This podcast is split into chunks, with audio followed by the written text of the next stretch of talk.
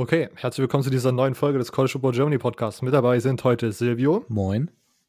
Unser heutiger Gast Torben Adelhardt. Hi Jungs.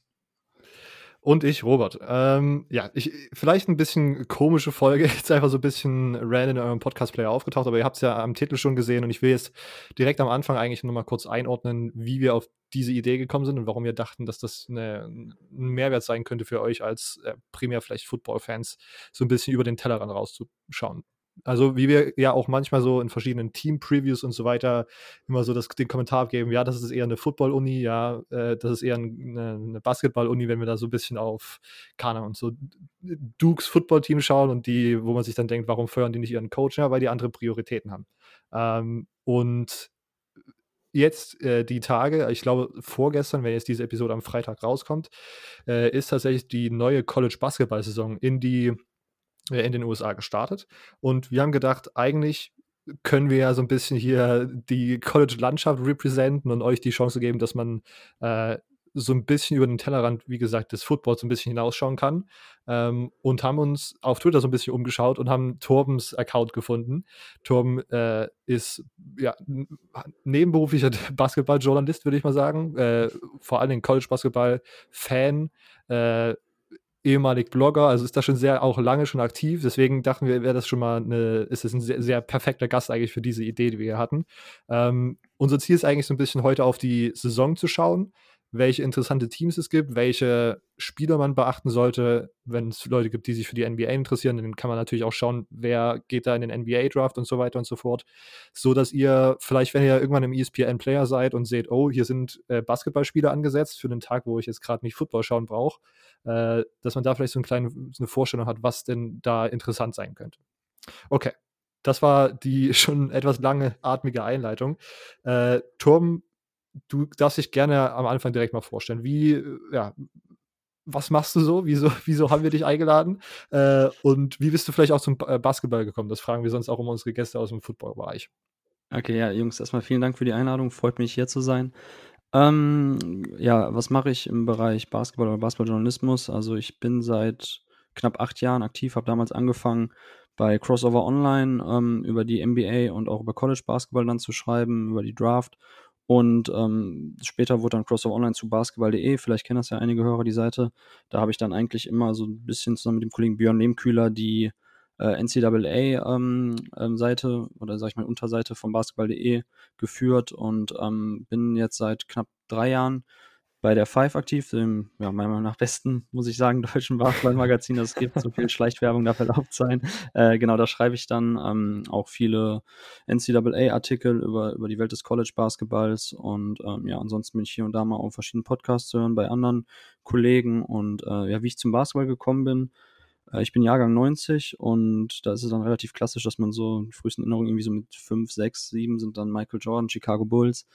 Und ähm, ich fand irgendwie früh schon Basketball total spannend, die Sportart selber. Ich erinnere mich noch an ein Spiel, was ich, wo ich damals irgendwie mit DSF drüber gestolpert bin. Das müsste eine Basketball-WM gewesen sein. Da hat Griechenland gespielt und äh, ich weiß irgendwie sind das noch so ganz frühe Kindheitserinnerungen, wie fasziniert ich davon war, von den ganzen langen Menschen, die da auf dem Court standen. Und äh, also irgendwie hat mich die Sportart dann echt sofort geflasht und ähm, ja, dann, sage ich mal, intensiviert hat sich das Ganze so na, kurz nach 2000, 2001 herum. Ähm, mein erster Lieblingsspieler, an den ich mich auch richtig erinnere, von dem ich auch Fan war, war Allen Iverson bei den Philadelphia 76ers. Und ähm, ja, dann eigentlich immer, immer so mit einem Auge verfolgt, wie das halt damals möglich war, noch vor, ähm, vor dem NBA League Pass und den ganzen, dem ganzen Internetkram, wo man alles heutzutage halt so super leicht konsumieren kann. Ähm, und dann ging es halt, glaube ich, so um ja, ich glaube so 2006, als die Dallas Mavericks mit Dirk Nowitzki dann in den Finals waren, da ging es dann bei mir nochmal richtig los und seitdem bin ich eigentlich auch total nah dran und hatte dann eben so 2012 herum ähm, ja den Wunsch selber auch mal journalistisch tätig zu werden in dem Bereich und ja, bin seitdem eben aktiv und ähm, zum College Basketball selber gekommen, vielleicht noch äh, daran anknüpfend. Das ähm, war so, glaube ich, knapp 2011, als damals Anthony Davis mit äh, Kentucky ähm, im, im Final Four war, beziehungsweise im Finalspiel. Das war, glaube ich, das erste Finale, was ich damals gesehen habe, live noch nachts. Ähm, und äh, das hatte man halt mitbekommen, weil Kentucky damals mit der Super Freshman-Klasse, das war dann irgendwie auch so, so krass medial repräsentiert, dass man das dann auch als NBA-Fan mitbekommen hat. Und ähm, ja, da habe ich das erste Mal dann richtig College-Basketball verfolgt und äh, ich fand halt dann den Spielstil oder so die ganze Welt, die ganze Atmosphäre um den College-Basketball herum total, total spannend und auch eine, eine schöne Alternative zum NBA-Basketball, wo abseits der Playoffs das ja dann während der regulären Saison oftmals ein bisschen langatmig werden kann bei dem ganzen, äh, bei dem vollen Schedule.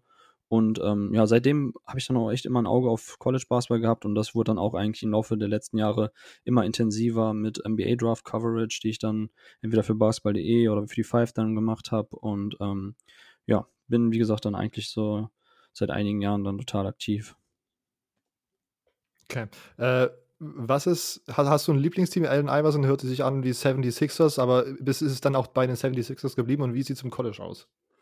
Ähm, nee, also bei, bei Sixers ist es auch nicht geblieben. Da ist es schon so, dass ich eigentlich dann mit Dirk Nowitzki und den Mavs seit jeher mitfiebere. Ähm, hab jetzt aber auch nicht unbedingt äh, sonst auch ein total krasses Lieblingsteam. Ähm, da ist dann ein bisschen journalistische Objektivität auch noch geboten. Äh, äh, was im College Basketball betrifft, da, ähm, da war es irgendwie über Tom Izzo, den Head Coach von äh, Michigan State, den ich damals, ich glaube, das war irgendein YouTube-Clip, ich habe mir irgendwas angeguckt zum Thema, weiß nicht, richtige Pick-and-Roll-Defense oder so. Und da war dann ein, ein Tape von, äh, von Tom Izzo, wo er, und ich fand irgendwie seine ganze Art, fand ich total cool. Und dann habe ich dann irgendwie gesagt, okay, das ist der Head Coach von Michigan State. Ähm, das war damals dann bei den Spartans, wer war da aktiv? Ähm, Adrian Payne und so, so um 2013 herum war das, glaube ich.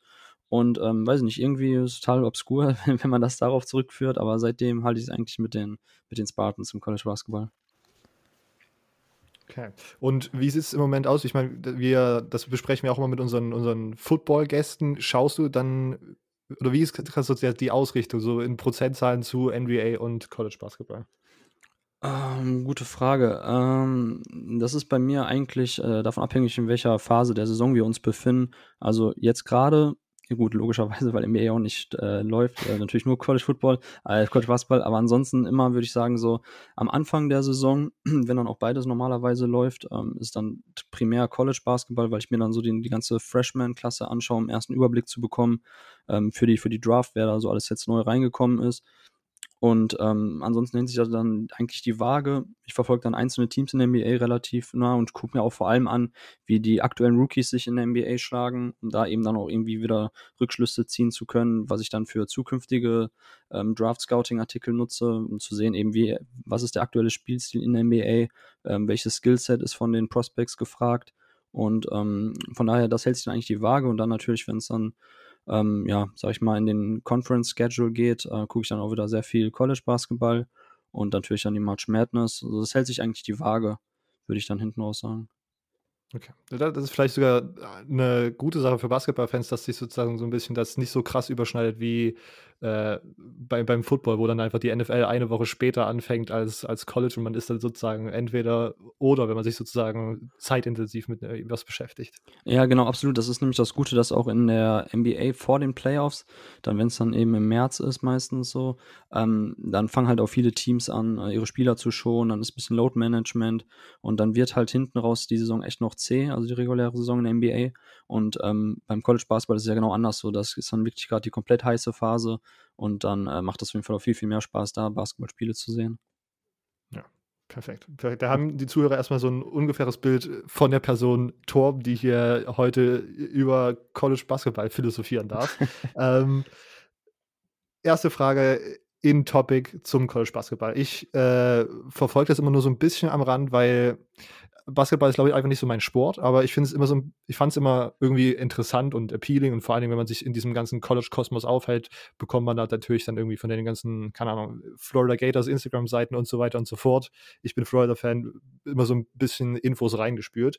Aber wie läuft jetzt eigentlich die Saison ab? Ich habe da, bin da immer es gibt ja immer noch die ganz normalen Conferences, die wir auch vom Football kennen, aber dann gibt es da auch irgendwelche, irgendwelche dass irgendwie das Team aus Michigan dann auf einmal in einem Turnier in Hawaii spielt, aber das hat irgendwie noch nicht mit March Madness zu tun.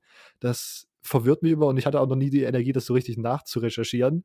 Kannst du vielleicht einmal kurz erklären, wie die Saison so im College Basketball Kosmos abläuft? Mhm, also im Groben kann man das tatsächlich dann eigentlich trennen zwischen dem Non-Conference Schedule und dem Conference Schedule, also die reguläre Saison dann eben, die man in der Conference spielt. Und ähm, was du jetzt gerade angesprochen hast mit den Turnieren, das ist etwas, was in den letzten Jahren immer, ähm, ja, immer, immer, immer stärker in den Fokus gerückt ist, auch bei den einzelnen ähm, Schedule-Plänen der Universitäten. Das sind dann halt Turniere wie äh, Battle for Atlantis, was mit Bahamas jedes Jahr gespielt wird. Ähm, dann gibt es noch den 2K Classic, wo die letzten Jahre eigentlich immer so mit die vier besten College-Teams angetreten sind. Das war letztes Jahr dann auch äh, Duke und Michigan State und äh, Kansas. Und äh, ja, da steckt halt auch sehr, sehr viel Kohle hinter. Das wird auch meistens von den einzelnen TV-Stationen weit im Voraus geplant. Also aktuell ist dann, glaube ich, auch schon für 2023, 2024 stehen dann schon die Turnierpläne ähm, fest, die zum Anfang der Saison eben stattfinden. Und das Ganze zählt dann tatsächlich einfach zu dem Non-Conference-Schedule. Und da sind die Universitäten sonst auch eigentlich auch komplett frei. Also ähm, da, da kann man eigentlich spielen, gegen wen man möchte. Man fragt halt ganz normal an, meistens im Voraus. Oftmals gibt es dann auch eben mit den TV-Stationen so Verträge, dass dann eben feststeht, dass die Teams dann irgendwie fünf Jahre lang nacheinander immer wieder gegeneinander spielen. Und ähm, diese ganzen Spiele sind vor allem, ähm, ja, gut, manche Colleges sehen sie eher so, um sich einzugrooven. Für andere ist das aber auch schon wirklich total bedeutend für den, ähm, für den späteren Saisonverlauf, weil nämlich die Siege, die man am Anfang der Saison holt, ähm, auch für das ähm, Selection Committee, also eben für das Komitee, was dann im März herum eben die äh, Einladung zum, ähm, zur March Madness, zum großen NCAA-Tournament ausspricht. Die schauen sich eben die einzelnen ähm, Partien aller, aller Mannschaften an, die Siege und wenn man halt am Anfang der Saison schon gegen äh, sehr, sehr gute Universitäten gewonnen hat, dann sind das halt dann nochmal krasse Statement-Wins, die hinten raus eben dann dafür auch sorgen können, dass man noch eine Einladung fürs, äh, für die March Madness erhält. Von daher ist eben der, der erste, ähm, ja, der erste Saisonabschnitt genauso wichtig eigentlich wie der zweite fast. Ähm, und dann, genau, meistens irgendwie so ab Dezember herum fängt dann der normale Conference Schedule an. Das dürfte, wie gesagt, ich kenne mich auch nicht so aus im, im NCAA-Football-Bereich, aber das dürfte tatsächlich vergleichbar sein. Also ist auch nicht so, dass ähm, in jeder Conference alle Teams äh, gleich oft gegeneinander spielen mit Auswärts- und Heimspiel, sondern das wechselt sich dann auch immer nach den Jahren ab. Mal spielen die einen nur gegen die ähm, gegen anderes Team einmal, mal zweimal. Ähm, ja, und wie gesagt, also das Ganze ist dann eben, das sind dann die beiden Parts, eben der Conference und der Non-Conference Schedule. Und am Ende der Saison gibt es dann noch eben die, ähm, also am Ende der Conference-Saison gibt es dann noch die, äh, die einzelnen Conference-Turniere. Und der Sieger von dem Turnier, beispielsweise wenn jetzt ähm, die Big Ten-Saison vorbei ist, dann werden halt dann ganz normal nach den ähm, ähm, K.O.-System Turnier gespielt und der Gewinner, wenn es dann Michigan State sein sollte, die sind dann automatisch qualifiziert für die March Madness und ähm, ja, das ist so im groben Ganzen eigentlich so der Saisonverlauf. Ähm, da gibt es natürlich noch einzige, äh, einzelne ähm, ja, Besonderheiten, wie das eben ähm, in, den, in, den, in den Power Conferences so ist, dass da eben die meisten Teams einfach so viele Möglichkeiten haben, während der Saison gute Siege einzufahren, dass sie eigentlich auch immer sicher sein können, dass sie beim NCAA Tournament dabei sind, während andere Mannschaften aus kleineren Ligen mit Major Colleges ähm, am Anfang der Saison versuchen die halt auch immer oftmals gegen viele gute Universitäten zu schedulen, damit sie da die Möglichkeit haben, noch Siege einzufahren, falls sie nicht die eigene Conference gewinnen sollten. Also das, das kommt auch jedes Jahr vor, dass eigentlich ein gutes Mid-Major-Team vielleicht ähm, ja eben in dem K.O.-System in eigenem Conference-Tournament ausscheidet. Und wenn dann eben nicht die, die einzelnen Statement-Wins am Anfang der Saison eingefahren wurden, dann bleibt man leider außen vor beim, beim NCAA-Tournament. Okay. Ähm, und diese Conference-Tournaments, die setzen sich dann sozusagen, da sind dann einfach alle Teams in der Conference qualifiziert und es wird dann irgendwie geseedet nach dem Regular Season Record oder wie genau. funktioniert das? Ja, genau, ah. richtig, richtig. Also das ist meistens so, dass dann, glaube ich, ähm, die, äh, ja gut, kommt auf die Conference an, wie groß die sind, aber meistens so, dass irgendwie dann die, die Top 6 oder 8 Teams ähm, in der ersten Runde einen Bye haben und dann spielt dann eben dann der 14. gegen äh, den 10. und so weiter und so mhm. fort. Und dann, genau, meistens haben dann auch die ersten beiden haben dann oftmals auch ein Doppelbei, also dass sie dann erstmal im Viertelfinale oder Halbfinale erst einsteigen. Genau, also der, deshalb hat quasi auch die, die reguläre Conference-Saison ähm, einen Sinn und ist auch wichtig, aber ja, gut, hinten raus ist dann tatsächlich so, ob man jetzt dann Zweiter oder Dritter in der Conference wird, ist dann auch egal, weil man, wie gesagt, nachher in dem K.O.-System eh dann, ja, Do-or-Die-Spiele hat, auf die es dann ankommt. Ja. Und, ja. Und äh, wie viele Spiele hat dann am Ende ein Team, bevor es in March Madness geht, auf, auf dem Scale? Bei der NBA sind es ja immer so, keine Ahnung, 80 oder was? Und genau, äh, Ah, was, was ich absurd finde, aber wenn man ja, nochmal auf Baseball guckt, ist es ja noch mal, gibt es ja nochmal eine ne Steigerung. Und beim Football ist es ja so, wenn man im College einmal verliert, ist man so gut wie, also da hat man schon wieder eine schwere, muss man sich irgendwie rein argumentieren in die Playoffs. Ähm, ja, genau, also meistens sind es dann eben über, über 30, also zwischen, ja, zwischen 30 und 36 äh, Spiele hatten einzelnes Colleges dann während der regulären Saison, also während der kompletten Saison vor dem, vor dem March Madness, je nachdem, wie weit man dann beim Conference Tournament gekommen ist. Und ähm, kurze Frage, für mich Verständnisfrage beim Football, ähm, ich krieg's damit, das gibt's halt dann so Sachen wie Rose Bowl und so. Haben denn mhm. die einzelnen äh, Colleges auch so eine Art Conference Tournament oder wie, wie läuft das da in dem Ligasystem ab? Ähm, also ich, ich würde es einfach kurz beantworten. Es ja. gibt eigentlich jede Conference hat nur ein einziges Finale, nenne ich es jetzt mal, ein Conference Championship Game, wo meistens, wenn eine Conference äh, geteilt ist in zwei Divisionen, zum Beispiel in der Big Ten in East und West, dann spielt da jeweils der mit dem besten Conference Record aus der jeweiligen Division gegeneinander. Oder zum Beispiel in der Big 12 einfach die besten, die Teams mit, die beiden Teams mit dem besten Record. Also es gibt immer nur ein Spiel und kein Tournament. Ah, okay, okay. Also Basketball scheint so ein bisschen addicted to Tournament zu sein, weil dass man sozusagen permanent Tournament spielt, ist irgendwie ganz lustig, finde ich. äh, Silvio, du darfst gerne weitermachen. Alles klar. Dann schauen wir, beginnen wir jetzt mal ein bisschen auf die jetzige Saison zu schauen, die jetzt ja gerade begonnen hat. Für die meisten Leute, die sich mit irgendeiner Sportart beschäftigen wollen, ist es wahrscheinlich am besten und am interessantesten, sich mit den besten Teams erstmal zu befassen, weil da bekommt man vermutlich die beste Qualität. Kannst du uns vielleicht so ein bisschen sagen, welche Teams sind dieses Jahr so die, keine Ahnung, die besten vier Teams oder einfach ein paar sehr, sehr gute Teams und auf was könnte man da achten, wenn man sich ein Spiel von denen anschauen sollte? Mhm. Also normalerweise ähm, würde man vor jeder Saison jetzt die üblichen Verdächtigen nennen, wie äh, Duke, Kentucky, North Carolina. Das sind dann die Mannschaften, die eigentlich auch ja, jedes Jahr sich die, die Top-Recruits schnappen. Aber ähm, in diesem Jahr ähm, hätte ich jetzt weder Kentucky noch Duke in dem, in dem Favoritenkreis dabei. Also für mich ist, äh, ist die klare Nummer eins in diesem Jahr und auch der Top-Favorit auf den Titel äh, die Gonzaga Bulldogs. Ähm, Team von Mark View aus der, ähm, sorry, aus einer kleinen ähm, West Coast Conference. Ähm, ja, eigentlich die Gonzaga Bulldogs so äh, mittlerweile werden sie schon kaum mehr als Mid-Major-Team bezeichnet, sondern die haben sich dermaßen etabliert in der Landschaft des College-Basketballs. Äh, Head Coach Mark View macht seit, ähm, seit fast 20 Jahren so einen hervorragenden Job. Und ähm, ja, die Bulldogs warten immer noch auf den, auf den ersten Titel. Und ich glaube, in diesem Jahr ist es soweit. Also äh, Mark View recruited auch immer sehr gut im, ähm, im internationalen Umfeld. Man hatte die letzten Jahre immer äh, Top-Leute gehabt. Ähm, Rui Hashimura aus Japan, äh, Kilian Tilly, Franzose, ähm, Elias Harris, der Deutsche, der auch äh, Anfang der 2010er Jahre bei Gonzaga war. Und ähm, in diesem Jahr dann hatten Gonzaga auch tatsächlich das erste Mal mit Jalen Sachs einen der äh, Top-Recruits aus Amerika für, von sich überzeugen können.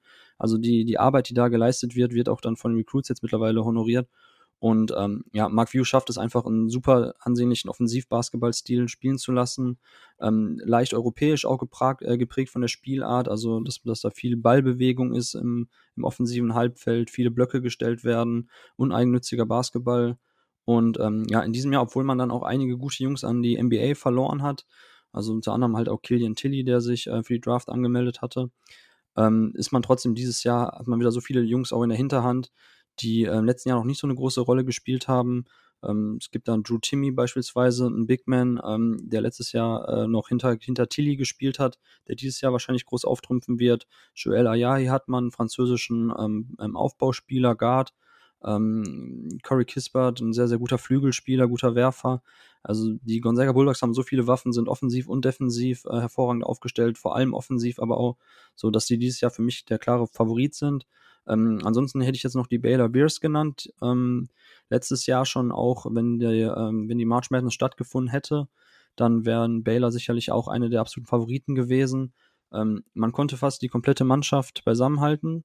Ähm, man war letztes Jahr meiner Meinung nach die beste Defensive des Landes. Ähm, man hat mit, ähm, mit äh, Mark Weitel ein Spiel, äh, mit Christian Weitel einen Spieler, der einfach ähm, ja, vielleicht der beste Verteidiger des Landes ist, der quasi von der Position 1 bis zur 5 alles verteidigen kann.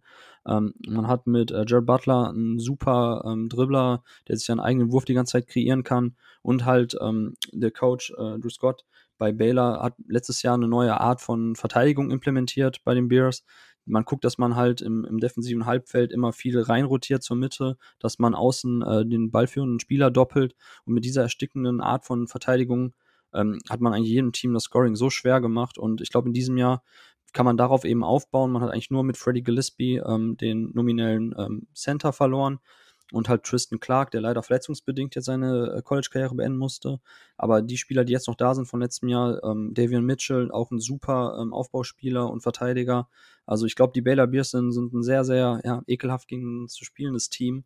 Und ähm, für mich dann auch die Nummer zwei hinter den Bulldogs. Ja, und dann, also die beiden sind für mich eigentlich relativ klar, eins und zwei.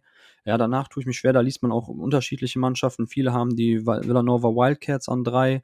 Ähm, eigentlich auch eine Mannschaft, äh, Head Coach Jay Wright hat jetzt in, in den letzten ähm, sechs Jahren die Wildcats vielleicht zu dem absoluten Top-Team in der, in NCAA geformt, einfach weil er auch einen sehr modernen Spielstil ähm, implementiert hat bei den Wildcats.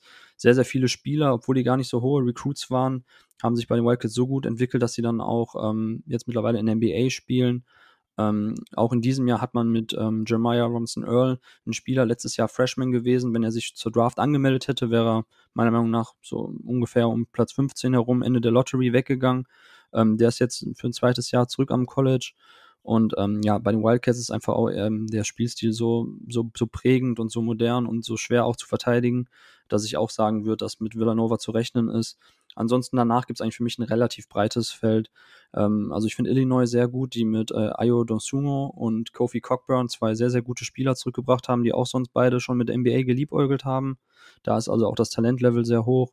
Ähm, ja, Iowa Hawkeyes noch ein Team aus der Big Ten, die mit Luke Gaza eigentlich vielleicht den besten College-Spieler dieses Jahr in ihren Reihen haben.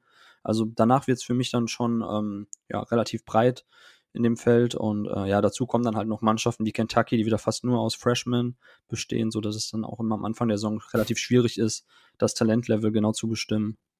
Ja, ich weiß nicht, ich finde es immer noch so ein bisschen komisch, wenn man irgendwie eine andere College-Sportart anschaut und dann hört man so bestimmte Teams und man denkt ans College Football und denkt sich, das kann ja, kann ja irgendwie nicht sein, dass die so gut sind. Ähm, zum Beispiel Illinois äh, das ist auch so ein bisschen absurd. Also beim College Basketball, äh, College Baseball und Vanderbilt und Football sind so die, wie so, als wären es so zwei Pole, die sich komplett gegenüberstehen. Okay, jetzt haben wir so ein paar Favoriten. Gibt es auch so ein paar Sleeper-Teams, die manche Leute so ein bisschen, ja, vielleicht unterm Radar gar nicht sehen und du denkst, okay, die könnten aber vielleicht interessant sein? Hm, ja, in diesem Jahr ist es tatsächlich schwierig aufgrund der, ähm, der besonderen Situation, in der wir uns befinden. Durch die äh, Corona-Pandemie ist es sehr, sehr schwierig, teilweise Teams einzuschätzen. Ähm, nur ein Beispiel jetzt mal, die äh, Arizona Wildcats, die sonst auch immer in der Pac-12 jedes Jahr eigentlich eine gute Rolle spielen, auch immer viele Top-Recruits haben. Die haben dieses Jahr ähm, eine sehr breite ähm, Recruiting-Klasse an internationalen Leuten geholt. Unter anderem ein ähm, Spieler aus Estland, der ähm, ein Point Guard, von dem ich äh, sehr, sehr viel halte, von dem ich mich gefreut habe. Und ähm, ja, da war jetzt wieder irgendwelche bürokratischen Schwierigkeiten bei der Einreise und bei, den, bei der Spielgenehmigung, sodass der jetzt einfach auch ähm, gar nicht rübergereist ist, sondern jetzt für Estland auch, glaube ich, die Basketball-EM-Quali spielt. Und ähm, das ne, ist ein Fall, aber von vielen, wo es dieses Jahr halt dann schwierig ist, eigentlich äh, einzelne Teams einzuschätzen, weil es eben ja durch besondere Situationen ähm, ja bei manchen Spielern vielleicht Probleme gibt, in der Spielgenehmigung rüber einzureisen und so weiter. Ähm, von daher tue ich mich schwer und war auch fast schon froh, dass ich dieses Jahr ähm, ja, weder für die Five noch für Basketball.de auch eine Preview schreiben musste, weil ich hätte mir wirklich schwer getan, dieses Jahr eine College Preview zu schreiben. Äh, ich kann mal versuchen, so ein paar Teams zu nennen, ähm, die vielleicht nicht bei jedem jetzt total hochgerankt sind, von denen ich aber viel halte, auf die ich mich freue. Ähm, zum einen ist es Florida State, äh, Florida State University, die, die letzten Jahre ähm, ja, hat äh, Coach Hamilton da einen hervorragenden Job gemacht. Äh, man war eigentlich nie eine Uni, man spielt ja auch in der sehr kompetitiven ACC, wo man eigentlich immer Probleme hatte, Top-Recruits zu holen. Und das hat sich die letzten Jahre gewandelt, weil Coach Hamilton einfach einen sehr athletischen, schönen Basketball spielen lässt, ähm, viel Wert drauf legt, sodass dass jeder Spieler, den er holt, ein bisschen selber mit dem Basketball in der Hand umgehen kann, ähm, der verschiedene Positionen verteidigen kann, der das Spielfeld hoch und runter rennen kann. Und ähm, das hat die letzten Jahre Früchte getragen. Man hat jetzt immer mehr Leute auch ähm, in eine Position gebracht, wo sie halt für die NBA-Teams attraktiv wurden. Jetzt auch in der jüngsten NBA-Draft hatte man mit Patrick Williams und Devin Vassell direkt zwei Spieler, die in der Top 11 weggegangen sind. Williams an 4 und äh, Vassell an ähm, 11. Und ähm, bei Florida State, ähm, wie gesagt, da finde ich halt den, den Spielstil gut, weil einfach verschiedene Spieler, selbst der Center, ähm, Gray kann mit dem Ball in der Hand was anfangen, kann die Korb attackieren vom äh, Flügel aus.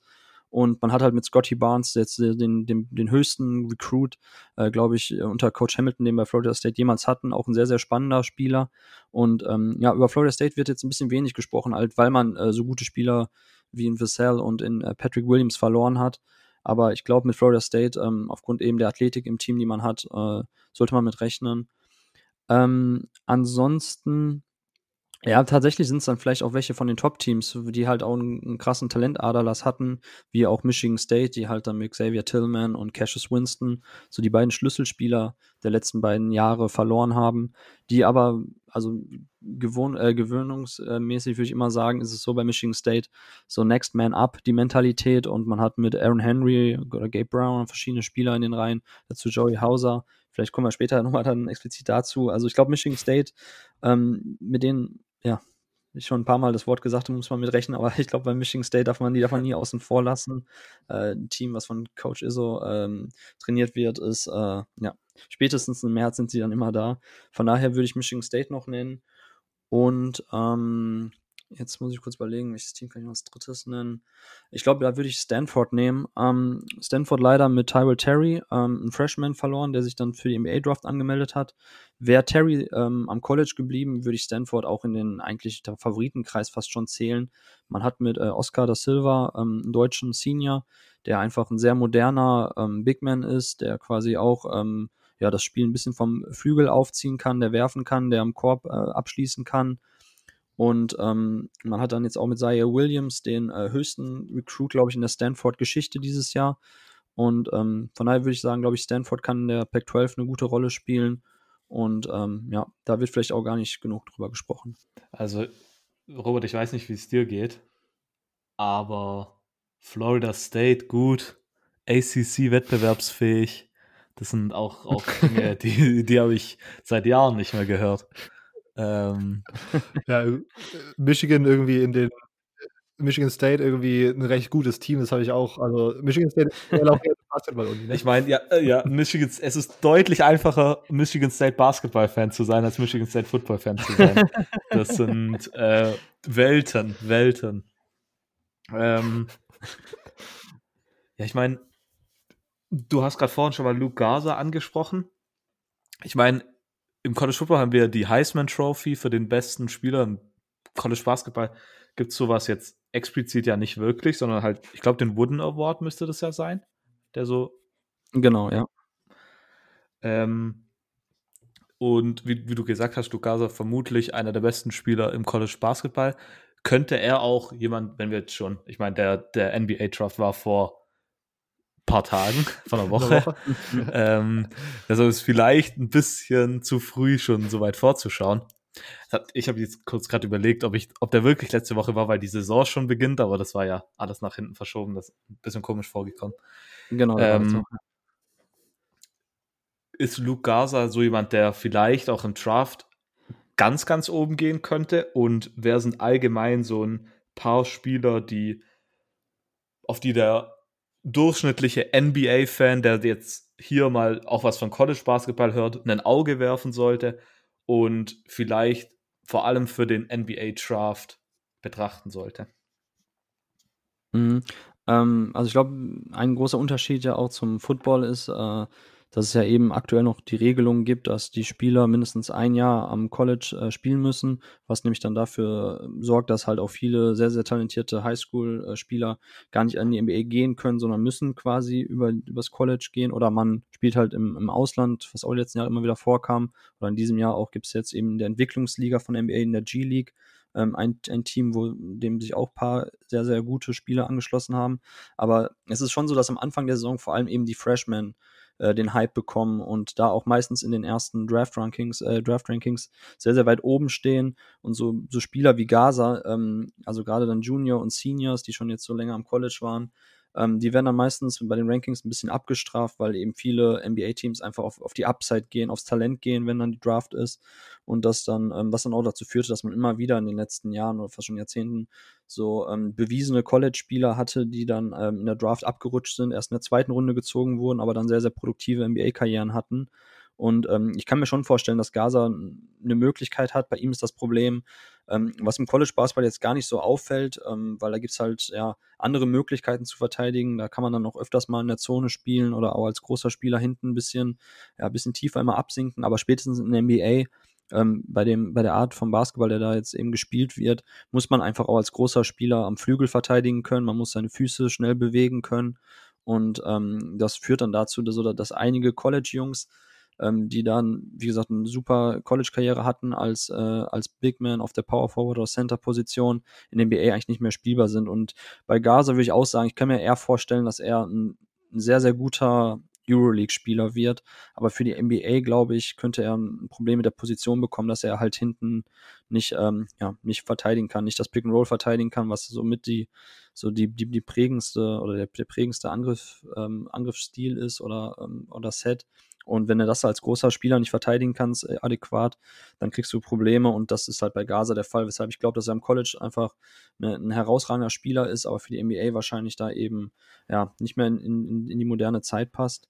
Ähm, ansonsten andere Spieler, die man dieses Jahr im Auge behalten soll. Also man hat mit Kate Cunningham den absoluten Top-Favorit auf den Number One-Pick. Der hat jetzt, ähm, wir nehmen ja jetzt am Donnerstag auf, gestern äh, Abend sein erstes College-Spiel gemacht für Oklahoma State und ähm, da hat man schon sofort gesehen, was er für ein, für ein überragendes Talent ist. Oklahoma State befürchtet, dass es dieses Jahr nicht so äh, besonders attraktiv wird, viele Spiele von denen zu sehen, weil man, ähm, ich glaube, die haben Probleme mit dem Distanzwurf, da könnte dann das Spielfeld relativ eng immer werden für Kate Cunningham, aber ansonsten sollte jeder NBA-Fan oder generell jeder Basketball-Fan Cunningham mal spielen gesehen haben ähm, großgewachsener äh, Aufbauspieler, der hinten auf jeden Fall im Flügel verteidigen kann. Ähm, wie gesagt, ich glaube, er ist 6'8 groß. Also, äh, wie gesagt, für einen, für, für, für einen Ballhändler schon sehr, sehr groß gewachsen und kann den Korb attackieren, kann werfen, kann für seine Mitspieler auflegen. Also, absolute Allzweckwaffe und solche Spielertypen sind in NBA ja auch total gefragt. Also von daher ist Cunningham mein Favorit auf jeden Fall aktuell. Und ansonsten, ich habe Scotty Barnes ja schon angesprochen, ähm, Florida State Freshman, ähm, auch ein ungewöhnlicher Spielertyp, äh, 6'9 groß, aber ähm, kann hinten quasi alles verteidigen und vorne aber auch für einen Spieler, was eben ungewöhnlich ist für seine Größe und seine Athletik, auch ziemlich gut mit dem Ball umgehen und passen. Also diese Passfähigkeit ist in der NBA ja auch gefragt, dass, ähm, dass man im Angriff eben nicht nur werfen kann, sondern man sollte auch im Idealfall den Ball gut vernünftig weiter bewegen, Korb attackieren und da bringt Scotty Barnes ein spannendes äh, Gesamtpaket mit.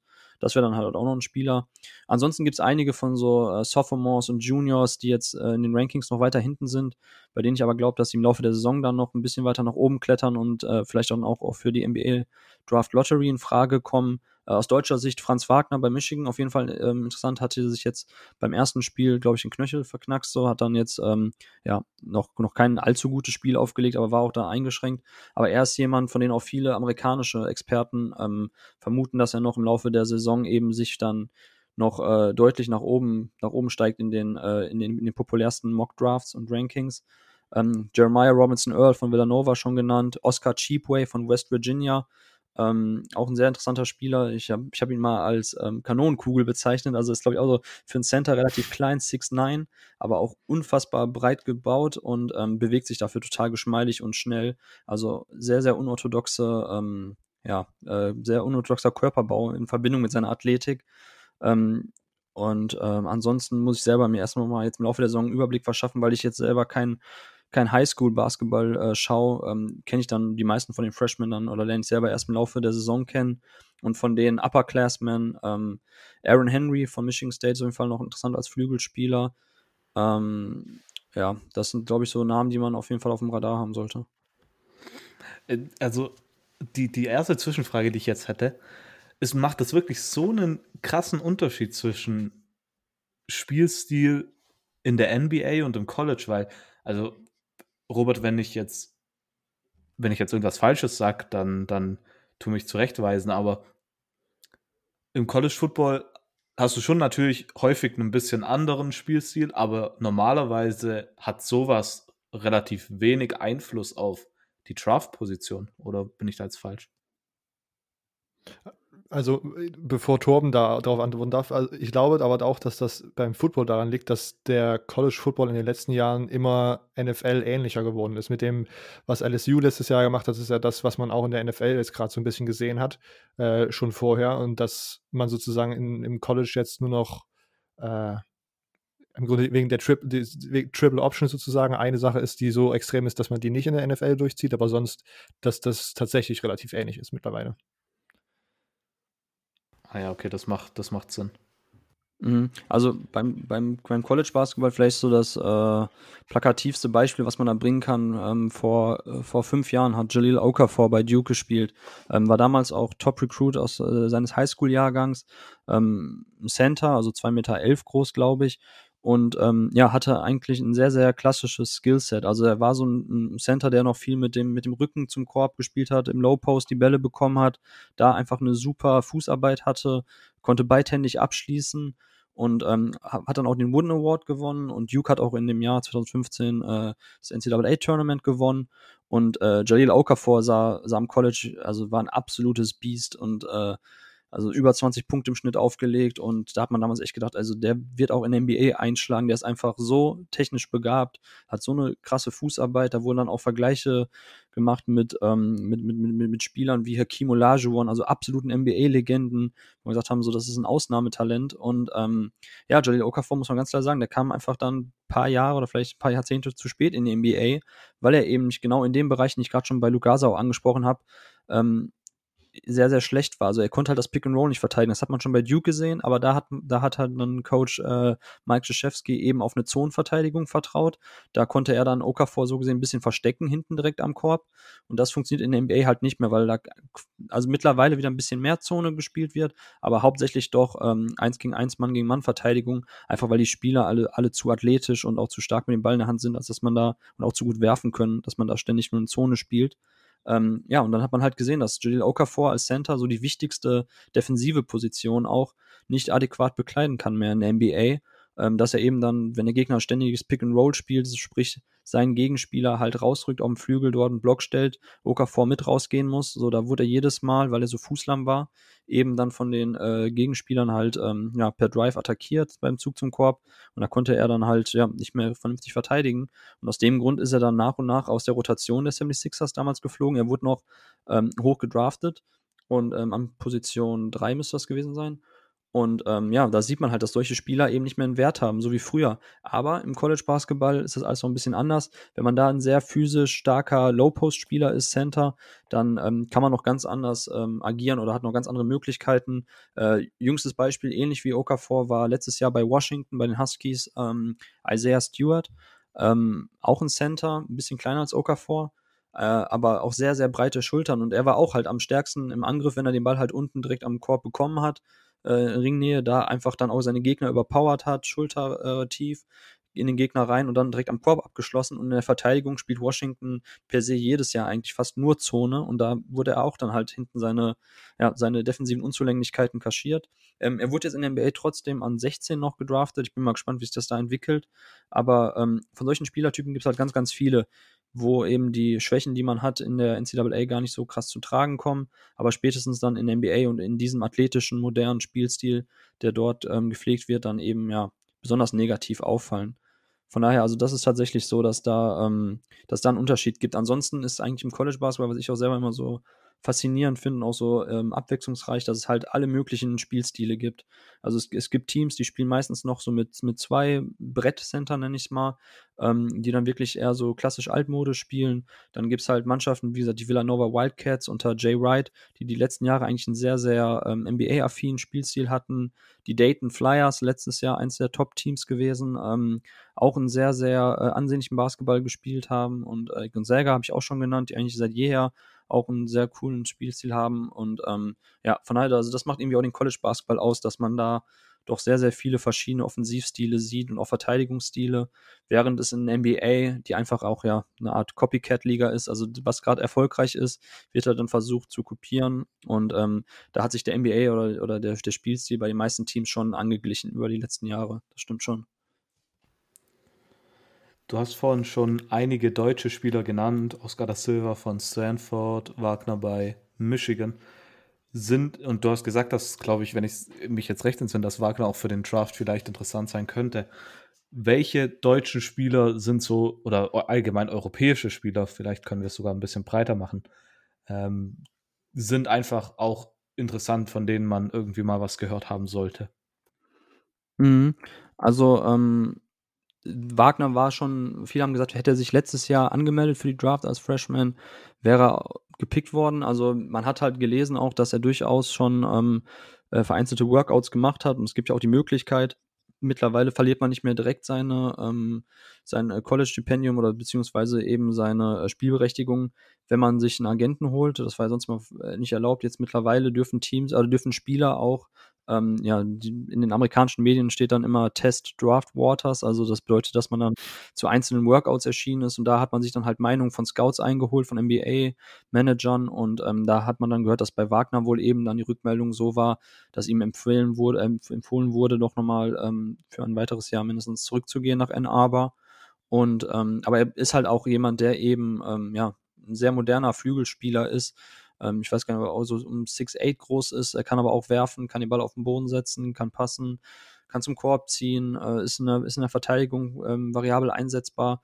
Das macht ihn schon per se eigentlich zu einem sehr interessanten, ähm, zum sehr im, im, äh, interessanten NBA-Prospect. Ähm, und äh, bei Michigan muss man halt dieses Jahr mal schauen. Ähm, ich bin gespannt.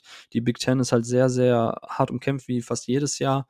Und ähm, wenn er da eine gute Rolle spielt bei, bei Michigan, also auch wenn, wenn Michigan sehr erfolgreich ist, dann auch hinten raus, weil es schon noch immer so ist, dass auch viele NBA-Teams, ähm, ja, also es gibt schon noch diesen oftmals zitierten March Madness-Hype um einzelne Spieler. Also wenn man da eben für ein paar Spiele sehr, sehr gute Leistungen noch abruft und da dann medialen Hype mitnimmt, ähm, dann kann man auch noch mal in den, in den entscheidenden Monaten in den Draft-Rankings weiter vorne landen. Und ähm, von daher kann ich mir bei Wagner das diese Saison schon vorstellen, dass es für ihn hochgeht. Äh, Oscar da Silva, der in seinem letzten Jahr ist, ähm, er ist auf jeden Fall auf einigen Draft-Radar, glaube ich. Ähm, er ist einfach halt ein moderner Big Man. Ähm, da, wenn er dieses Jahr nochmal zeigen kann, dass er den, den Dreier, den Distanzwurf noch effizienter und besser trifft, ähm, dann ist er jemand, der spätestens irgendwo Mitte der zweiten Runde wahrscheinlich gepickt wird. Vielleicht geht er auch gar nicht weg, aber kommt dann über einzelne Workouts beziehungsweise über die NBA Summer League noch an NBA-Vertrag, kann sich dafür ein Team empfehlen. Also ich gehe schon davon aus, dass wir Oscar da Silva nächstes Jahr zumindest im Dunstkreis der NBA sehen. Ähm, ansonsten, was europäische Spieler betrifft, ähm, ja, Gonzaga Bulldogs hatte ich ja schon genannt, die ja ähm, von Natur aus eigentlich fast immer viel Wert legen, auch auf äh, internationale Spieler. Ähm, Joel Ayayi ist auf jeden Fall auch noch ein NBA-Talent, der Guard, der französische Guard.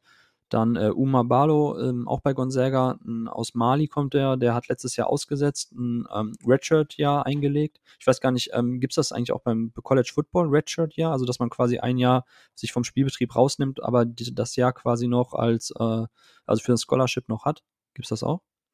Ja, also das gibt es auf jeden Fall auch. Ähm, man kann, es gibt dann immer welche, die das sozusagen nehmen können, weil sie früh sich verletzen. Und sonst gibt es, mhm. glaube ich, die Regel, dass man äh, vier Spiele, an vier Spielen komplett teilnehmen darf. Und äh, nach diesen vier Spielen muss man sich entscheiden, ob man das Redshirt ja nimmt oder nicht. Und wenn man dann jetzt ein fünftes äh, hat, dann kann man sich nicht mehr red, redshirten lassen. Ah, okay, interessant. Ja, das ist irgendwie bei Gonzaga die letzten Jahre oft so gewesen, dass ähm, Spieler meistens, also Rui Hashimura war auch so ein Fall, der dann auch ein Freshman Year ausgesetzt hat.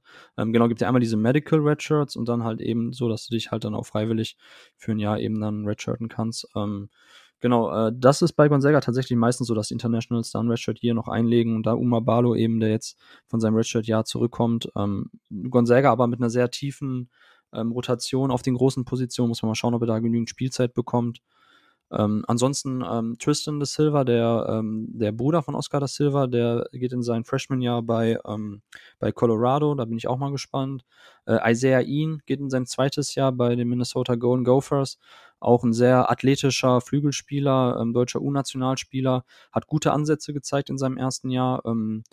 Bleibt zu hoffen, dass er jetzt noch mal ein bisschen mehr Einsatzzeit sieht und vielleicht auch noch mal öfters den Ball bekommt. Das war letztes Jahr war er schon sehr beschränkt eigentlich nur auf offene Distanzwürfe, die zu nehmen. Das war so seine Rolle. Ähm, ja, also wie gesagt, aus, Deu aus, aus, deutscher Sicht gibt es schon ein paar interessante Jungs, die man beobachten kann. Und ähm, ja, gerade das Silva und Wagner sind auf jeden Fall auf den Radar der, der NBA-Scouts.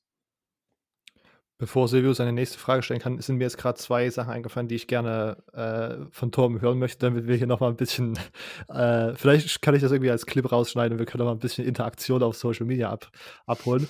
Was sind, äh, wenn du die Power, also es gibt, gibt doch auch die Power 5 Conferences im College Basketball, oder? Ja, genau.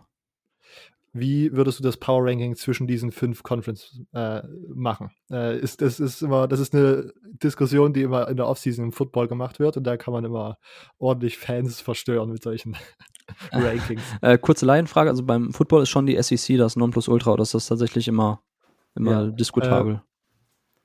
Äh, also SEC und Big Ten kann manchmal ein Argument machen. Ah, okay. Oder Silvio? Ja, aber generell schon SEC, ja. Okay. Ja, okay, weil, weil, also das ist schon was, was ich mitkriege, weil letztes Jahr war es so, dass ähm, die Georgia Bulldogs hatten mit ähm, Anthony Edwards den, ähm, den, den aktuellen auch Number One Pick ähm, das war auch, glaube ich, der erste Five-Star-Recruit, den Georgia hatte seit 2011 oder 2010, ewig. Und da liest man halt auch immer, oh, dieses, äh, die, die, die Football-Uni hat auch mal im Basketball jetzt aufhorchen lassen, auch wenn sie dann schlussendlich in der SEC keine gute Rolle gespielt hat letzte Saison. Ähm, also da kriege ich schon mit, dass meistens, wenn irgendwie bei SEC-Teams im Basketball gesprochen wird, dann heißt es meistens irgendwie tatsächlich noch Football-Uni. Und äh, da, deshalb habe ich schon irgendwie das immer so ein bisschen auf dem Schirm, dass ich denke, okay, SEC ist, glaube ich, da ist Football komplett ähm, omnipräsent. Ähm, ansonsten, gut, wenn ich ein Ranking machen müsste, boah, sehr, sehr gute Frage. Ähm, die Big Ten muss jetzt schon länger auf einen Champion warten. Ähm, da war die letzten Jahre tatsächlich die ACC auch sehr, sehr gut mit North Carolina und mit Duke. Also eigentlich wäre es schon so die, die Conference, die man nennen müsste, ähm, weil wie gesagt, Duke und North Carolina zwei der absoluten äh, Top-Unis, äh, lange Historie. Und dazu kommen halt noch Mannschaften eben wie äh, Florida State, die halt in den letzten Jahren ähm, wir einen Aufschwung hatten unter Coach Hamilton. Ähm, da gibt es halt dann so einzelne Unis, so wie Boston College, die eigentlich nie so wirklich eine ähm, besonders kompetitiv da sind, aber meistens ist es schon so, dass man in ACC sagt, okay, da sind fast zehn Mannschaften drin, die sich für, äh, für die March Madness qualifizieren könnten. Also in der Conference stimmt schon sowohl die ähm, Talentbreite als auch an der Spitze eben mit Duke und North Carolina, so zwei der, zwei der größten Unis überhaupt. Ähm, ansonsten, Big 12 ist natürlich witzig, weil da hat eigentlich Kansas über, über ein Jahrzehnt lang komplett dominiert. Also ich glaube 13 oder 14 Meisterschaften in Folge für, für die Jayhawks. Und ähm, da gab es dann aber auch die letzten Jahre Teams wie äh, Texas Tech oder ich habe Baylor ja auch schon genannt, die, ähm, die eigentlich, ja, von denen man jahrelang gar nichts gehört hat. Und dann plötzlich durch, durch sehr, sehr gutes Coaching, auch im Fall von Texas Tech, ähm, auch Spieler, die eigentlich gar nicht so hoch gerankt waren, also die letzten Jahre, mir fällt ein Jared Culver zum Beispiel, der ähm, nicht jetzt in der letzten Draft, in der davor von Texas Tech Sophomore ähm, an sechs zu den Timberwolves gedraftet wurde. Und der war, glaube ich, in seinem äh, Highschool-Ranking, ich glaube auf Platz 236 oder irgendwie so, auch nur ein Drei-Sterne-Recruit. Und ähm, bei, bei Baylor ähnlich, also auch da eigentlich keine Five-Star-Recruits. Das sind einfach dann Unis, die, ähm, wo einfach wirklich gute Arbeit zuletzt geleistet wurde von den Coaches. Und ähm, von daher finde ich die Big 12, und das ist dann auch der Punkt, so dass Kansas da jetzt immer mehr Probleme bekommen hat oder auch immer öfters mal herausgefordert wurde. Oklahoma Sooners auch in den letzten Jahren. Ähm, ja, immer mal wieder sehr, sehr äh, medial überrepräsentiert gewesen, aufgrund von Spielern wie äh, Buddy Hield oder Trey Young, so die, die letzten Jahre dann auch ähm, zwei so der dominantesten, prägendsten ähm, Figuren im College Basketball waren. Also die Big 12 hat auf jeden Fall auch da aufgeholt die letzten Jahre. Das ist nicht, es ist nicht nur Kansas, wie man oftmals sonst gehört hat. Ähm, von daher, also wenn ich trotzdem mal kurz ranken müsste, äh, ich würde sagen ACC an 1, dann ist es wahrscheinlich trotzdem noch die Big 10 an 2. Ähm, dann nehme ich die Big 12, dann die Pac 12 und zum Schluss dann die SEC. Okay. Crazy. ja, die SEC, das ist tatsächlich, also ich meine, Kentucky, ähm, seit äh, John Kelly Perry äh, an der Uni ist, der ja quasi so dieses One and Done, von dem man ja bestimmt schon mal auch gehört hat, das ist eben so, dass aufgrund der Regelung ähm, die Spieler halt gerade am Anfang, als sie ja nicht mehr von der Highschool direkt in die NBA durften oder sich für die Draft anmelden, hat halt Kelly Perry daraus halt ähm, ja, sein Geschäftsmodell, möchte ich fast schon sagen, äh, gemacht, indem er halt immer die Top-Recruits zu sich geholt hat, gesagt hat, so, hey, so, ich bringe dich in die optimale Position für die NBA-Draft, du kriegst hier Spielzeit, du kriegst hier Touches, du kriegst hier Würfe bei mir, ähm, und äh, das war damals dann Derrick Rose, als er noch bei Memphis war, hatte äh, Perry ihn. Äh, Tyreek Evans, auch ein anderer Spieler damals noch bei Memphis. Und seitdem er dann bei Kentucky ist, hat sich das dann so durchgeführt, dass Kentucky eigentlich als, also für die Uni der Top-Recruits steht. Und ähm, deshalb waren die auch oftmals in der SEC konkurrenzlos, weil einfach das Talentlevel so viel höher ist.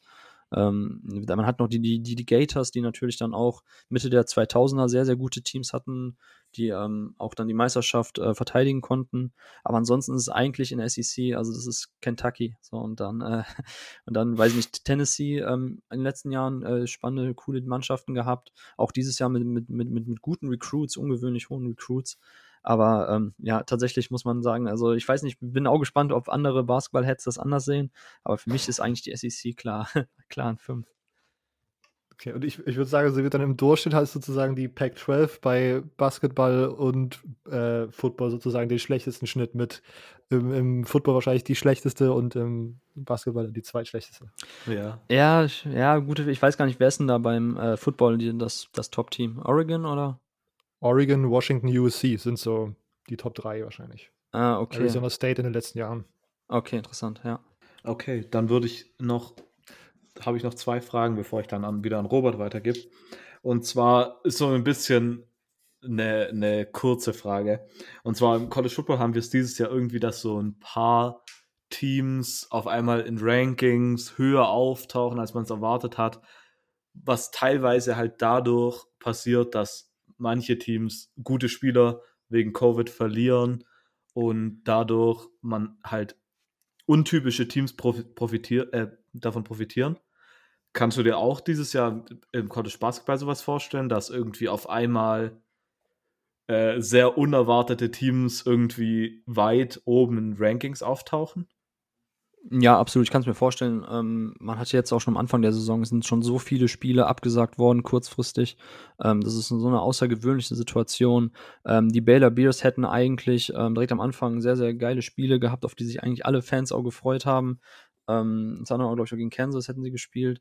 Und äh, das wurde halt abgesagt, weil äh, Coach äh, Drew ähm, an Covid erkrankt ist. Und da musste das Team auch in Quarantäne und sie sind trotzdem rübergeflogen erstmal zu dem äh, Spiel. Das wurde dann trotzdem abgesagt und ähm, jetzt haben die Baby die Bears erstmal keine Spiele. So, das bedeutet auch, dass die erstmal dann wahrscheinlich im ersten Ranking nicht mehr auftauchen werden. Also es ist ganz absurd. Also die, die ganzen AP-Polls und so sind in diesem Jahr dann auch ähm, wahrscheinlich eine ganz, ganz wilde Sache, weil mehrere Mannschaften halt über eine längere Zeit gar nicht spielen. Äh, dazu kommt ja noch die Ivy League. Ähm, ich weiß gar nicht, welche Rolle die im Football spielen, aber im Basketball ähm, sind Mannschaften so wie Harvard und Yale ja, in, in den, nachher in den großen, im großen NCAA-Tournament auch mal für einen Sieg gut. Also ist nicht mehr ganz so diese, ähm, ja, ich weiß nicht, also die, die, die, die, die, die Conference, über die gar keiner mehr spricht, so, sondern da gibt schon immer mal wieder gute Spiele, die daraus hervorgehen. Und die haben zum Beispiel komplett abgesagt für die Saison. Also da wird gar nicht gespielt. Ähm, von daher ist es total schwierig, jetzt irgendwie zu prognostizieren, ob es dann irgendwelche Mannschaften gibt, die, ähm, die dadurch einen Vorteil generieren, Anführungszeichen. Ich glaube halt nur, dass es ähm, so für alle, äh, für alle Analysten und Experten einfach schwierig wird, das Leistungsvermögen einzelner Mannschaften zu bewerten, weil eben dann auch einzelne Trainingseinheiten ausgesetzt werden müssen, dann ist man wieder raus. Ähm, man sieht es ja auch ein bisschen aktuell hier im, äh, im äh, Fußball, wo es ja auch so ist, dass da eine leichte Wettbewerbsverzerrung ist, wenn halt eine Mannschaft plötzlich auf fünf, sechs Spieler verzichten muss, trotzdem antreten muss, so dann, ähm, ja, dann kann man schon die Frage stellen, wie sinnhaft das alles eigentlich ist. Ähm, aber von daher, ich, ich bin auch sehr, sehr gespannt, wie sich das diese Saison entwickelt noch. Und ähm, ich glaube schon, dass dann auch äh, im Laufe der Saison immer mal wieder ähm, Upsets sind, weil einfach Mannschaften ausgelaugt sind oder nicht richtig trainieren konnten, nicht richtig vorbereitet waren, wie auch immer. Ähm, da da, da stelle ich mir schon vor, dass es dieses Jahr wesentlich wilder wird als normal. Ich glaube, die Frage. Dass Baylor da Probleme hat, Silvio, das ist ja. Achso, Robert, du kannst ruhig zuerst. Ja, ich wollte nur sagen, dass ich interessant finde, dass Baylor da Covid-Probleme hat, weil so, äh, ja, über Torben, die, die ja. das ist auch ein Team, was einfach so drei oder vier Spiele aus ihrer, aus ihrer, ja, ich glaube, acht Spiele oder zehn Spiele-Saison einfach voll absagen und verschieben musste. Und dann, während sie die letzten drei Wochen nicht gespielt haben, wird dann auf Twitter auf einmal so ein Foto vom offiziellen Baylor-Account gepostet, wo sie so ein Homecoming-Event in so einer riesigen Halle mit so mega vielen Personen und so Ach, krass. ein bisschen wenig Social Distancing machen. Ah, ja, ja, okay, die Amis. Krass. Ich wollte ich wollt eigentlich nur sagen, dass wir die Frage nach dem Sinn mittlerweile, glaube ich, schon sowieso aufgegeben haben. Wir akzeptieren jetzt einfach nur noch, dass es Spiele gibt und solange es Spiele gibt, ja. sind wir damit zufrieden. Aber ob es Sinn macht, die Frage haben wir mittlerweile schon, die hat überhaupt gar keinen Zweck mehr, die zu beantworten. weil es macht überhaupt gar keinen Sinn mehr. Wenn irgendwelche, jede Woche fallen mehr Spiele aus, als im College Football als stattfinden. Äh, komplett Ach, absurd. Krass, okay. Okay, dann, dann würde ich jetzt mit einer persönlichen Frage die äh, uns zugeschickten Fragen äh, einfach eröffnen, sage ich mal. Und mhm. zwar, du hast gesagt, dass du auch eine Affinität für Michigan State hast. Ich hier bekannt natürlich Michigan State-Fan. Du hast es gerade vorhin schon ein bisschen erwähnt. Äh, Michigan State verliert, Cassius Winston und Xavier Tillman, bekommt dafür einen Joey Hauser und auch äh, Mady Sissoko als Freshman. Ähm, kann man dieses Jahr trotzdem irgendwas von Michigan State erwarten? Ich weiß noch, letztes Jahr hast du für basketball.de geschrieben, dass Michigan State auf jeden Fall der Favorit war und da hast du einen schönen Vergleich gemacht. Und zwar, ich zitiere, zu behaupten, die Michigan State Spartans wären als Meisterschaftsfavorit in die Saison gegangen, käme einer ziemlichen Untertreibung nahe. Michael Jordan war ein okayer Basketballer untertreibungsnah. Das fand ich sehr, fand ich sehr amüsant. Sehr schön geschrieben. Äh, Dankeschön. ja, ähm, genau, die Spartans war, glaube ich, letztes Jahr zum ersten Mal, zumindest kann ich, ich glaube, das gab es halt noch nie vorher, dass eine Mannschaft so viele, ähm, so, so viele Stimmen auf sich vereint hat von den Coaches äh, Preseason als äh, Titelfavorit und von daher, ähm, nachdem ja, glaube ich, dann in den ersten fünf Spielen Michigan State zwei verloren hatten direkt, ähm, gegen unter anderem gegen Kentucky auch in dem, in dem äh, spektakulären Matchup zu Saisonbeginn, ähm, hat man dann schon gesehen, okay, also diese absolute krasse Favoritenrolle können sie wohl nicht gerecht werden diese Saison. Ähm, aber war ja trotzdem, also ich hätte gern, klar, wer nicht, aber ich hätte natürlich schon ganz gern noch die March Madness gesehen, weil ich geglaubt habe, dass hinten raus äh, die Spartans sich schon gefangen haben und auch Tillman immer besser in die Saison gekommen ist. Winston einfach ähm, genialer Aufbauspieler war. Ähm, ja, und dass man die beiden verloren hat jetzt für diese Saison ist natürlich hart. Ähm, es gab aber auch Spieler, Aaron Henry hätte ich ja, hatte ich ja schon genannt, den hatte man vor der letzten Saison auch schon ähm, quasi so als den interessantesten NBA-Prospect bei den Spartans ausgemacht. Und der hat sich, ja, ich will nicht sagen versteckt hinter Tillman und Winston, aber der hat vielleicht nicht die Rolle bekommen, die er äh, hätte kriegen sollen, ohne jetzt äh, Coach Izzo zu kritisieren. Aber ähm, als Flügelspieler, der auch äh, selber viel mit dem Ball in der Hand kreieren kann, der den Korb attackieren kann, da war er dann doch oftmals halt ähm, ja, hinter Winston und Tillman an. Und ich glaube, dass es für Aaron Henry jetzt ähm, eine sehr, sehr wichtige Saison wird. Und ähm, es muss sehr viel über ihn laufen. Wir haben jetzt schon im ersten Saisonspiel gesehen, dass Foster Lawyer ähm, ja ein bisschen jetzt die, die Rolle von Winston teilweise übernehmen wird. Ähm, Six-Foot-Guard, der ähm, sehr, sehr guten Wurf hat, spielintelligenter Typ, hat schon athletische Defizite, aber ähm, so zumindest was die Spielintelligenz betrifft und auch den wichtigen Wurf von außen, da kann er halt ein bisschen für Entlastung sorgen. Und ansonsten, wie gesagt, müssen halt die Spieler aus der zweiten Reihe jetzt aus den letzten Jahren, die müssen den nächsten Schritt gehen. Äh, Marcus Bingham auf den großen Positionen, ähm, klar ist, dass Tillman wird nie, nie, niemand eins zu eins ersetzen können. Dafür war Tillman auch ein viel zu spezieller Spieler. Also war halt auch ähm, defensiv Center, der aber auch nach draußen gehen konnte, der switchen konnten, der auch der gegen kleinere Spieler verteidigen konnte, der den Korb beschützen konnte. So und das war halt schon außergewöhnlich gut und dazu im Angriff halt noch sehr, sehr spielintelligent und, und passfreudiger Big Man. Und ähm, so, so ein Spielertyp gibt es halt jetzt aktuell nicht mehr im Kader. Äh, das wird man dann schon irgendwo durchs Kollektiv auffangen müssen. Aber Joey Hauser ist auf jeden Fall auch ein, ein super, äh, super Neuzugang, der ja von Marquette kam. Ähm, du hast ja schon angesprochen, Hauser. Und ich glaube auch, dass man das im, im, im, im, allgemeinen Scoring schon auffangen kann, jetzt den Verlust von Tillman, Winston. Aber auf mich kommt, äh, es kommt definitiv auf Aaron Henry an. Also er wird der Spieler sein, über den viel laufen wird bei Michigan State. Und ähm, ja, zusammen mit Gabe Brown, dem anderen Flügelspieler, äh, glaube ich, so wird, werden die Spartans halt so weit kommen, wie, wie weit Henry sie halt trägt. Okay. Das hört sich ja zumindest so an, nicht komplett negativ an. Und da bin ich auch erstmal froh, weil Silvio braucht immer irgendwas, wo er dann äh, während der Football-Saison noch schreiben kann: Hey, Michigan State hat zumindest irgendwas gewonnen. Irgendwie ja. Fra Frauenhockey-Spiele gegen irgendwelche. ja.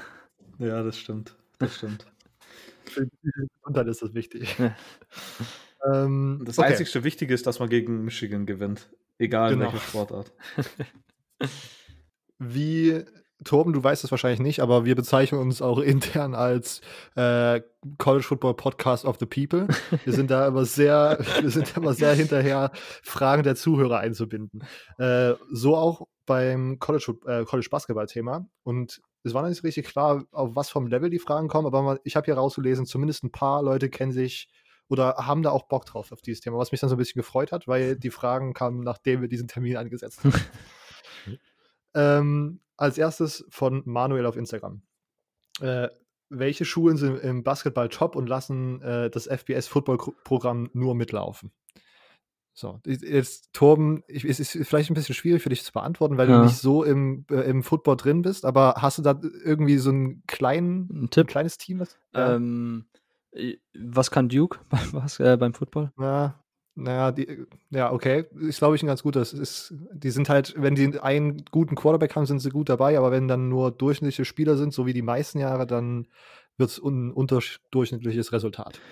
Okay, äh, generell die ACC, ist das beim Football auch, also North Carolina wäre natürlich auch jetzt ein Team, was ich als nächstes wahrscheinlich genannt auch hätte, wo ich jetzt nicht unbedingt sagen kann, dass die im Football besonders prominent sind, oder?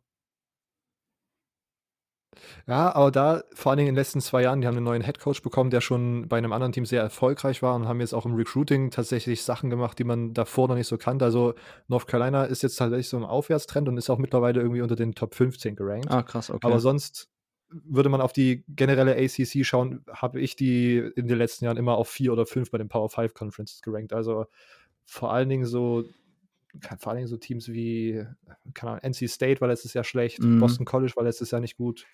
Ähm, Silvius, haben wir noch dieses Jahr bei ACC äh, nicht guten Teams? Äh, da musst du eigentlich eher sagen, welche Teams sind gut. ja, aber die sind alle dieses Jahr so ein bisschen durchschnittlich, habe ich jetzt gerade das Gefühl. Ja, alle durchschnittlich schlecht. Okay. Ja. Und sonst, äh, ja, was, was wärst du das schlechteste Team in der Pac-12? Oder, oder wie sieht da Oregon und so aus? In der Pac-12 meinst du? Jetzt dieses Jahr oder allgemein? Nee, ich, ich, ich meine über Basketball, genau. Oregon, USC, Washington, wie sehen die so aus? Ähm, also ähm, Arizona ist eigentlich immer so das Team in der Pac-12 zusammen mit UCLA, ähm, wobei UCLA auch ein bisschen am struggeln ist so in den letzten Jahren ähm, was eigentlich schon so das Team to beat ist, ähm, gerade weil auch da der ähm, einfach ein großer Wert auf, auf Recruiting gelegt wird. Ähm, was noch interessant ist vielleicht in der Pac-12, ähm, wir haben bei California auch mit Lars Thiemann einen Deutschen, der letztes Jahr ins College ging. Und ähm, die Pac-12 ist eigentlich dahingehend eine interessante Conference, weil das Talentlevel an regionalen äh, Top-Recruits sehr, sehr dicht ist. Also ähm, im, West Coast-Bereich, Los Angeles, Großraum, Kalifornien und so, da gibt es schon wirklich jedes Jahr sehr, sehr gute äh, Highschool-Jungs, die danach kommen. Und ähm, da ist halt California die letzten Jahre immer hinten dran gewesen, Leute zu recruiten. Deshalb habe ich mitbekommen, eben, dass das letztes Jahr in dem Jahrgang, wo Lars Thiemann nach, nach drüben gegangen ist, dass der Coach da viel mehr jetzt auch eben im internationalen Umfeld ähm, scoutet, weil einfach da eben der Kampf zwischen USC, äh, UCLA, Arizona, einfach so erbittert ist um, um, um die lokalen Top-Recruits. Wir hatten letztes Jahr Onyeka Okongwu, der zu USC gegangen ist, ähm, der jetzt auch an, äh, ich glaube, an sechs Atlanta Hawks gedraftet wurde. Ähm, also die sind da schon immer so sehr, sehr stark hinterher, so die Top-Leute zu holen. Von daher ist das da eigentlich so in dem Top-Level-Bereich in der Pac-12 schon ganz gut ausgeglichen. Auch Oregon die letzten Jahre eigentlich, ähm, eigentlich immer, ja, wenn es spätestens zum NCAA-Tournament ging, ähm, auch eigentlich immer ein heißer Kandidat für Final Four. Ähm, vor, ich glaube, drei Jahren ist das ja jetzt her, waren sie ja auch im Final Four. Ähm, von daher, Oregon ist schon eigentlich so die letzten Jahre auch immer ein sehr, sehr gutes Team gewesen. Ähm, welche Mannschaften, äh, ich überlege gerade, Washington State ist, glaube ich, also da geht fast nie was. Ich weiß nicht, wie das dann. Okay. Ja, ich glaube, das spiegelt sich tatsächlich so. Die hatten jetzt gerade viel Hype, weil dann ein Coach war, der schematisch Sachen gemacht hat, die eigentlich nicht normal sind. Deswegen haben sie halt gegen Teams gewonnen, wo es ein bisschen unerwartet war, aber dann auch gegen Teams, wo man dann dachte, oh, das sollten sie eigentlich dann machen mit dieser offensiven Power, die sie da irgendwie gerade aufbauen können. Da haben sie dann verloren. Also okay. sehr inkonstant und jetzt vielleicht wieder ein bisschen im Decline. Ja, ich glaube, aber weil der Coach ein bisschen eine besondere Persönlichkeit war. Ja, genau. Okay, also ich glaube, Washington State und Oregon State wären so zwei Teams, die mir jetzt einfallen würden. Ähm, mhm wo man schon sagen kann, okay, das ist jetzt, äh, ich meine, Washington State hat natürlich mit Clay Thompson einen der, einen der, der größten NBA-Stars im letzten Jahr, oder zumindest mhm. einer der, der Top-Spieler ähm, hervorgebracht. Äh, aber ansonsten so, dass eigentlich viel mehr assoziiert man nicht außer Clay Thompson mit Washington State zuletzt. Äh, Washington selber, die Huskies, die sind auch noch relativ stark in meinem Recruiting unterwegs, hatten auch jetzt letzten Jahr äh, mit Isaiah Stewart und mit Jaden McDaniels zwei Top 10 Recruits Ähm, also die Huskies stimmt, die, sind, die kann man auch noch da, dazu zählen. Aber ansonsten ist eigentlich, sag ich mal, von 1 bis 5 in der Pick 12 das relativ ausgeglichen, je nachdem, ähm, ja, wer die besseren Recruits hat. Arizona State hat dieses Jahr auch einen Top-Recruit mit Christopher geholt, dazu Remy Martin, einen der besten ähm, Guards in der ganzen Nation. Also Arizona State wird auch jetzt dieses Jahr wahrscheinlich mal wieder nach, nach längerer Zeit eine, eine, eine, eine gute Rolle spielen, auch im, im komplett nationalen Bereich. Ansonsten, ähm, ja, UCLA ist halt ein sehr, sehr großer Name, aber ähm, ja, mit sehr schwankenden Darbietungen, sag ich mal so. Ich glaube, da ist Arizona ganz gut. War, darf ich kurz? War bei den Huskies nicht auch ähm, Michael Porter oder war der da nur committed mal eine Zeit lang? Ich weiß, weiß nämlich nicht mehr. Ja, der war committed. Michael Porter war bei Missouri. Das war auch damals eine, eine, eine ziemliche Überraschung, als er dann sein Commitment gegeben hat. Ach so, stimmt, Aber das war da, der war äh, zu, zu Washington committed und dann ist der Head Coach weggegangen und der ist genau, dann als genau. Assistant Coach zu Missouri, so war das. Richtig, richtig. Genau. War mir nicht mehr ganz sicher bei der Pac-12 fand ich dann tatsächlich Arizona ganz interessant, weil die sind im Football tatsächlich nicht gut. Und ich glaube, das würde zur Frage tatsächlich ganz gut passen. Okay, kann ich schon einen Tipp? Ähm, Indiana hätte ich jetzt noch getippt. Hm. Sind ähm, ah, schwierig, ja. Schwierig? Auch. Die, ja, die sind jetzt irgendwie, also so ein bisschen random, irgendwie die letzten zwei Jahre sehr, sehr gut und haben jetzt irgendwie gegen Ohio State, was so die Nummer, die ja, unangefochtene Nummer eins in der Big Ten ist, mhm. ein sehr, sehr knappes Spiel am Wochenende gehabt. Äh, Indiana, ja. Okay, weil, in, weil ich meine, Indiana ist ja eigentlich so der Basketball-Bundesstaat schlechthin. Das habe ich gedacht, mhm. dass da vielleicht auch Basketball eigentlich so das Nonplusultra ist. Ja. Jetzt ist mir gerade eingefallen, wenn wir, wir waren gerade bei der Pac-12, ähm, Oregon, das Oregon Football Team ist dafür bekannt, dass die diverse, also unendlich, eine unendliche Anzahl an Trikot-Kombinationen bekommen und jedes Jahr irgendwelche neuen Sachen, weil ja der Gründer von Nike Alum von der Oregon University ist. Ja. Wie sieht es da im Basketball aus? Phil Knight, ne, ja, genau. Ja, Oregon, die haben auch, äh, beim Basketball haben die ja mit den, mit den krassesten Court, die haben quasi, äh, ich weiß nicht, ob ihr das schon mal gesehen habt, ähm, der, äh, der, der Parkettboden bei Oregon ist quasi so einem, so einem Art Wald nachempfunden mit den Tannen, die äh, reinragen, so die, Schatt, die äh, Schattierung über das ganze Spielfeld. Ähm, müsst ihr euch mal Bilder anschauen. Das ist, also, das Spielfeld von Oregon ist schon sehr, sehr speziell. Ansonsten, klar, die Nike-Uni schlechthin. Äh, ich meine, das ist generell immer so ein krasses Thema, so wenn ich, wenn ich drüber nachdenke.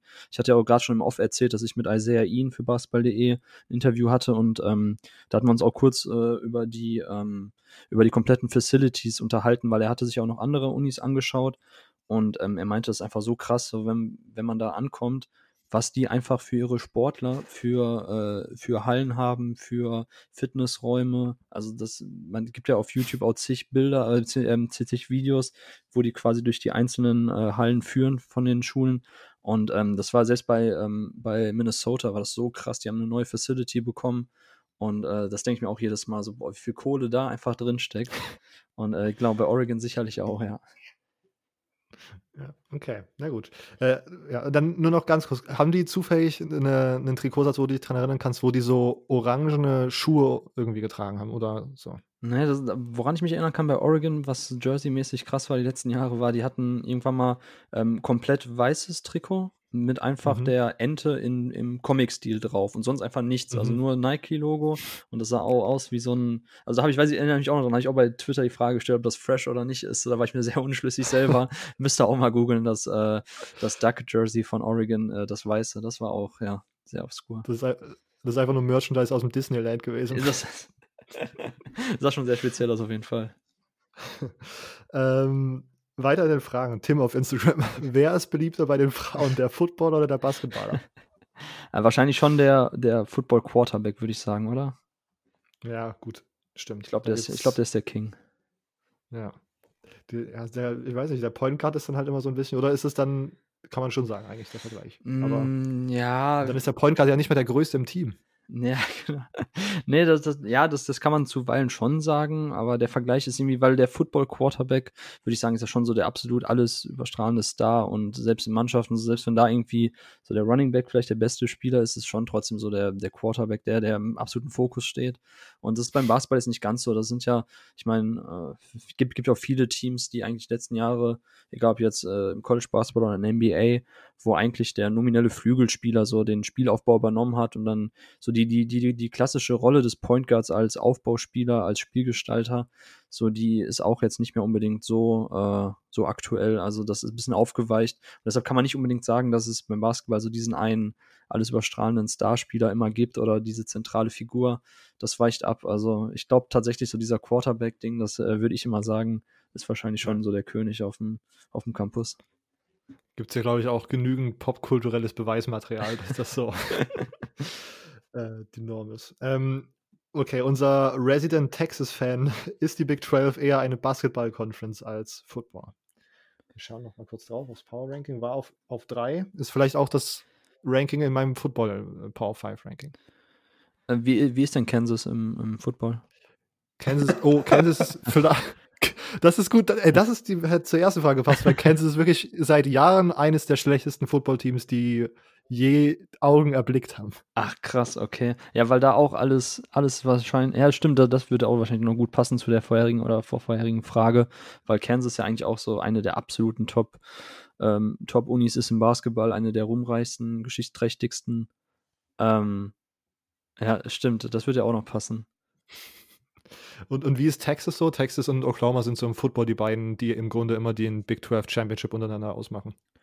Ähm, ja, Texas haben, hätte man dieses Jahr vielleicht auch bei den, bei den Sleeper noch nennen können. Ähm, die haben jetzt äh, seit, ich glaube, seit fünf Jahren oder sechs Jahren schon fast, äh, Shaka Smart da, Head Coach, der kam von äh, VCU, war damals so ein gefeierter Neu-Head Coach, der einen sehr unorthodoxen Defensivstil hatte, sehr, sehr viel Ganzfeldpresse und äh, war ja schon so als neuer ähm, Star-Head Coach gefeiert, kam dann auch für, für einen krassen Millionenvertrag nach Texas und obwohl da auch immer mal wieder gute Recruits waren, ähm, war Texas bislang die letzten Jahre ja, schon fast enttäuschend. Ähm, auch eine Uni, wo, wo wahnsinnig gute Spieler herkamen. Also Kevin Durant, auch eine der absoluten NBA-Topstars, war bei Texas. Äh, Miles Turner die letzten Jahre, der war auch da. Ähm, Mo Bamba vor zwei Jahren, ja doch vor zwei Jahren war das, der war auch bei Texas. Also man hatte schon immer gute Recruits, aber das war die letzten Jahre ähm, ja, hatte man nie, war man jetzt nicht so prägnant, sag ich mal, dass man äh, auch außerhalb der Conference auf sich aufmerksam gemacht hat. Ähm, von daher Texas, wie gesagt, dieses Jahr könnten sie stärker sein. Man bringt die meisten der Topscorer zurück äh, an die Uni. Ähm, man hat dazu mit Greg Brown noch einen sehr guten Recruit, einen ähm, sehr athletischen äh, Dunker, der gut im Fastbreak ist. Ähm, von daher könnte Texas dieses Jahr die beste Saison seit langem wieder spielen. Ähm, was war das zweite Team? Was hast du gesagt? Sorry, Texas und? Äh, Oklahoma. Und Oklahoma, ja gut, Oklahoma ich ja vorhin schon genannt. Also Buddy Hield genau. und Trey Young, so zwei Spieler, die wahrscheinlich auch außerhalb der Basketball- oder College-Basketball-Szene bekannt wurden. Ähm, ja, Lon Kruger, sehr, sehr guter Head Coach da bei ähm, Oklahoma. Blake Griffin, ähm, Ende der 2000er ähm, Jahre, war äh, auch bei Oklahoma. Also die hatten auch immer wieder sehr spektakuläre, gute Spieler gehabt. Ähm, aber ähm, ja, pff, da würde ich schon sagen, wahrscheinlich ist da Football auch, ähm, ja, hat einen höheren Stellenwert. Okay. Okay. Ähm, okay. Und das wird eine interessante Frage. Äh, von äh, auf Twitter. Traditionsreiche Programme wie UNC, Kansas und Duke sind immer noch erfolgreich. Äh, ihnen wird aber in den letzten Jahren der Rang von Schulen wie Villanova oder Gonzaga abgelaufen. Gibt es ein Blueprint, das Ganze wieder ins Gegenteil zu verkehren? Äh, die Frage ist echt gut. Also äh, habe ich auch schon drüber nachgegrübelt. Ich weiß nicht, ob ich unbedingt äh, unterzeichnen würde, dass die ähm, Schulen jetzt den Rang abgelaufen haben, ähm, weil wenn man schaut, sind äh, Duke, UNC, Kansas, ich hatte es ja eingang gesagt, da sind schon immer die, die üblichen Verdächtigen, die man vor der Saison immer in den Final Four Rankings hat oder Predictions hat. Ähm, Villanova und Gonzaga sind zwei gute Beispiele, weil das wohl zwei von den Universitäten sind, die am seriösesten und besten gecoacht wurden über einen langen Zeitraum jetzt. Und ähm, Villanova, gut, man hat ja in den 80ern ja auch, glaube ich, schon ein Championship gewonnen. Ähm, aber da hat man tatsächlich sich jetzt in der Big East Conference über, über Jahre hinweg ähm, eigentlich eine Stellung erarbeitet, eine Position, die, ähm, es so einfach davor noch nicht gab. Und wie gesagt, also Jay Wright, der Head Coach von Villanova, ist auch immer wieder in Gerüchten zu finden, wenn es um äh, vakante NBA-Head Coach-Stellen geht. Er lässt halt einen sehr NBA-nahen ähm, Spielstil laufen. Äh, Und da muss man einfach sagen, so mittlerweile kommen auch mehr Top-Recruits nach Villanova. Also das ist ähnlich wie bei Florida State, wo eigentlich auch jahrelang hatte man keine Chance im Recruiting. Durch den Teamerfolg äh, wurden die Spieler dann plötzlich auch für die NBA interessant. Ist man für die NBA interessant, ist man dann auch direkt für Top-Recruits interessant. Äh, Gonzaga ja das gleiche mit Jalen Sachs in diesem Jahr, der auch, ähm, ich glaube, an 10 oder 11 herum von ESPN gerankt wurde, vielleicht sogar noch höher. Ich weiß ja, auf jeden Fall kann gut sein, eine Top 10. So einen gab es halt vorher bei Gonzaga nicht, dass man so einen Spieler ähm, holen konnte. Von daher würde ich einfach sagen, der, ähm, der äh, Erfolg der Coaches, was man da eben implementiert hat an, an Offensivsystemen, an generell an Spielstilen und auch an an, äh, an Spielidentitäten. Das ist schon so gut, dass man eben sagen kann, die haben einfach so eine Lücke aufgeschlossen, die sonst die anderen Teams aufgrund ihrer Historie hatten. Ähm, vielleicht noch eine interessante Geschichte zu Gonzaga, weil wir vorhin ja auch schon das Thema Redshirts hatten. Ähm, ich hatte in, ich glaube, letztes Jahr in der Five hatte ich einen Artikel über Brandon Clark, ähm, letztjähriger Rookie der Memphis Grizzlies gewesen, der bei Gonzaga gespielt hat. Der kam, ähm, der hat die ersten beiden Jahre College-Jahre bei San Jose State gespielt ähm, ich weiß nicht, ob die, die, im Football jetzt eine Rolle spielen, aber im Basketball eigentlich überhaupt nicht. Und äh, hat da aber auf, mich, auf sich aufmerksam gemacht, hat dann nach dem zweiten Jahr gesagt, er würde gern wechseln und hatte dann auch ähm, gute Angebote. Unter anderem, ich glaube, Oregon ähm, haben ihnen auch ein Scholarship angeboten, ähm, waren mehrere außer Pac-12 und halt die Gonzaga Bulldogs. Und ähm, ich hatte dann für die Five auch ein Interview mit einem ähm, Journalisten von SB Nation gehabt, der, ähm, der für die Gonzaga Bulldogs quasi schreibt, der die begleitet. Und den hatte ich dann halt gefragt, wie eigentlich so dieses Recruiting von Brent Clark ablief und wie kam es, dass er sich für Gonzaga entschied, obwohl ja auch so, so krasse Angebote noch am Tisch lagen wie von Oregon. Und ähm, da hat er erzählt, dass halt Mark Few, der Head Coach von Gonzaga, zusammen mit seinen Assistant Coaches, ähm, zu Brent Clark eben während seines Trips ähm, nach Spokane ähm, die haben quasi einen Plan für ihn ausgearbeitet gehabt, den die gezeigt haben, ähm, wo Brent Clark dann einfach geflasht war, weil er sich nicht vorstellen konnte, dass eine Uni ähm, ihn, San Jose State, so gescoutet hat, dass die einen Plan aufgeschrieben haben, äh, wie die an seinem Ballhandling arbeiten wollen, wie die an seinem Wurf arbeiten wollen, wie die an seinem Körper arbeiten wollen. Der Plan war wohl so detailliert, dass äh, Brent Clark gesagt hat, so, wenn ich mich als Basketballer verbessern will, wenn ich, wenn ich in die NBA will, dann muss ich zu den Bulldogs gehen. Und ähm, deshalb hat er sich dann auch tatsächlich für Gonzaga statt für Oregon oder sonst wen entschieden, was wahrscheinlich vor 10, 15, 20 Jahren ein Ding der Unmöglichkeit gewesen wäre. Einfach weil da so ein gute Coaching ähm, stattfindet. Und das eben, also es gibt noch mehrere ähm, äh, Ver Vergleiche oder Spieler. Ähm, Kelly Olynyk, auch jemand, der Kanadier, der bei Gonzaga ein Redshirt-Jahr eingelegt hat zwischen dem zweiten und dritten Jahr und ähm, wie ein anderer Spieler nach seinem Redshirt-Jahr äh, rauskam und dann auch eben in die NBA ging. Bei Brent Clark war es dann das Gleiche. Und ähm, ich glaube eben, dass wahrscheinlich der Schlüssel einfach in dem ähm, weniger im Recruiting liegt, sondern eher im Coaching bei den Teams und dass man langfristige Pläne hat, Spieler zu entwickeln, Spieler besser zu machen. Und ähm, das ist, glaube ich, dann der Erfolg eben jetzt für Gonzaga und für Villanova gewesen.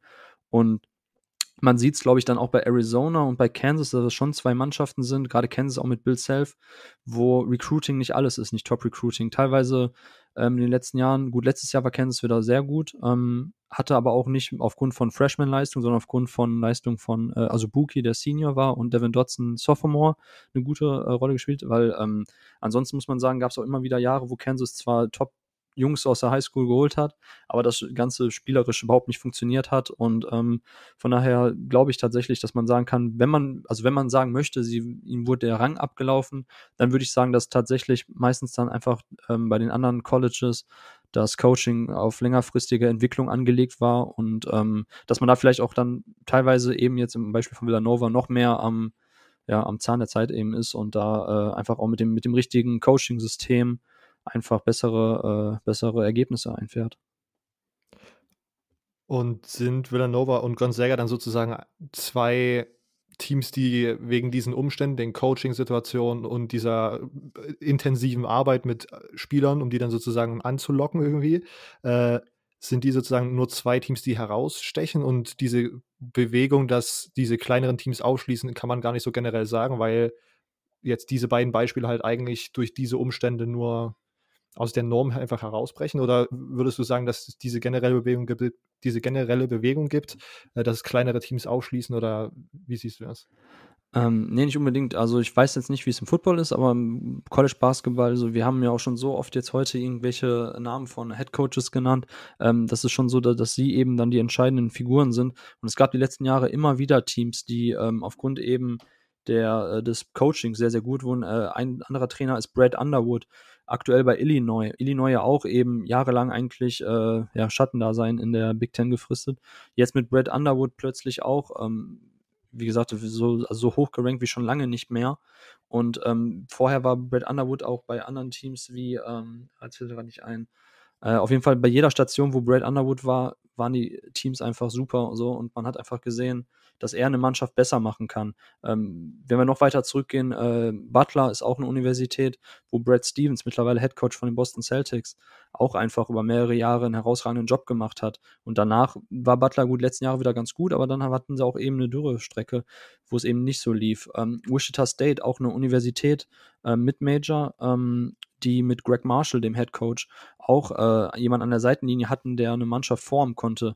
Der Spieler wie Brad Van Fleet oder Ron Baker, die quasi auch, oder Larry, äh, Landry Shamet, die hatten gar keine Rolle quasi gespielt im nationalen Recruiting bei den Top-Universitäten. Die hat er zu Wichita State geholt, hat da eben auch die Jungs perfekt entwickelt und ähm, dementsprechend auch Erfolge eingefahren. Wichita State war ja eins der letzten Mid-Major-Teams, wo man gesagt hat, okay, die könnten wirklich eine Chance haben, auch die NCAA zu gewinnen. Ich glaube, 2014 ist Wichita State auch ungeschlagen durch die Saison gekommen. Ähm, da, das würde ich schon sagen, dass es da noch stärker vielleicht als beim Football, könnt ihr ja gleich was zu sagen, da kenne ich mich halt nicht aus, aber dass es das wirklich auf, aufs Coaching ankommt, dass man auch immer mal wieder sieht, wenn Coaches dann auch äh, die Uni wechseln, dass es dann bei den ehemaligen Unis dann ein bisschen schwieriger wieder wird, weil ähm, Coaching schon äh, einen erheblichen äh, Einfluss eben hat. Ja, das, ich würde einfach mal zu dem Coaching-Ding was sagen mhm. und Silvio kann dann gerne ergänzen. Ähm, ich glaube, das, also das hört sich jetzt auch auf jeden Fall gerade so an, weil äh, in meinem Kopf, wenn ich jetzt sozusagen die Coaches in Tiers mal ein, eingliedern würde, im Cottage Football, gibt es vielleicht in diesem Elite-Tier, wo man sagen könnte, man kann eigentlich zurückweisen, dass diese Coaches dafür verantwortlich sind, dass die Teams, wo sie gerade sind, super erfolgreich sind. Sind man, ist man vielleicht bei weniger als fünf Coaches oder so, die, die man als absolute Elite, als äh, Championship-Kaliber-Coaches einfach so nennen kann.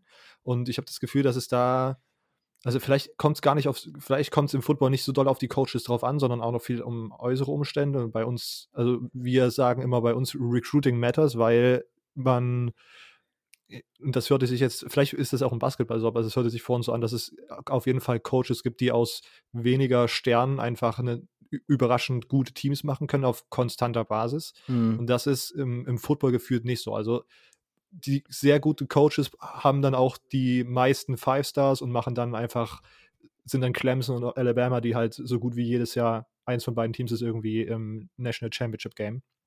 Und es gibt dann immer Coaches, die sozusagen aus einem niedrigeren Level geholt werden und dann auf einem höheren Level überraschen können, weil sie dann sozusagen aus dem, was da ist, so ein bisschen mehr machen können und als man vielleicht erwartet hat. Aber selbst die, also ich finde es gerade schwierig, in meinem Kopf finde ich jetzt gerade keinen Coach, der sozusagen einfach so aus der, irgendwie aus der, aus dem, so der wirklich aus so einem Nulpen-Team, sage ich mal, ein Championship-Kaliber-Team geformt hat. Und ich glaube, das gibt es da tatsächlich recht wenig. Silvio? Ja, ich glaube, dass das, das im College Football dadurch auch viel schwieriger ist, dass du halt deutlich mehr Spieler brauchst und mhm. eine, ich meine, das ist ja vermutlich im Basketball auch so.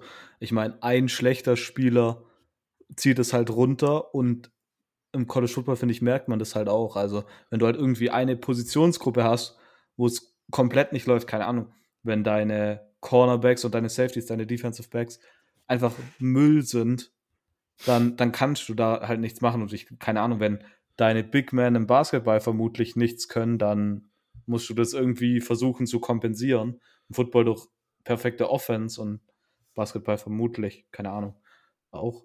Ähm, deshalb, ich glaube ich, dass du halt im Basketball dadurch die bessere Chance hast, dass du weniger Spieler hast und dadurch, ich weiß nicht, ob das irgendwie eine, eine gute Analyse ist, aber ich glaube deshalb, vielleicht hat es auch einen Einfluss darauf. Ja, also der vorhin erwähnte ähm, Leonard Hamilton, Head Coach von Florida State, ähm, weil Devin Vassell ja auch eben Spieler war, ich glaube 199 oder so seines Highschool-Rankings ähm, äh, aufgeführt. Der, ähm, der hat nämlich gesagt, eigentlich war es schon immer sein Wunsch, ähm, einen sehr äh, temporeichen Spielstil zu haben.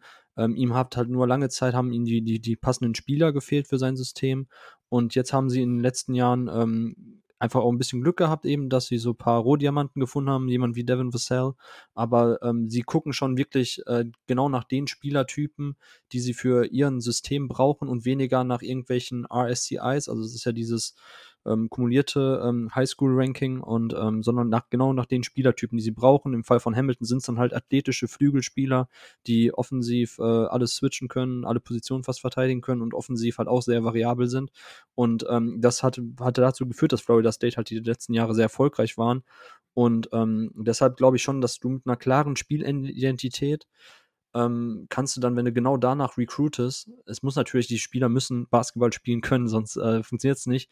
Aber es ist schon so, dass ja auch gerade im Basketball in Highschool kommt halt viel über Hype, ähm, je nachdem, ob du in den großen AAU-Teams gespielt hast. Ich weiß jetzt nicht, wie das genau Grassroots-mäßig ähm, beim Football aussieht. Beim Basketball ist es ja aber so, dass die besten Highschool-Spieler des Landes im, im, im Sommer bei speziellen Turnieren, die dann von Nike oder sonst wen ausgerichtet werden, ähm, mhm. dass sie da eben auch spielen und nur wer da spielt, kann auch eigentlich auch in den Highschool-Rankings weiter hochkommen, weil da sind dann halt alle Scouts und alle ähm, Highschool-Experten.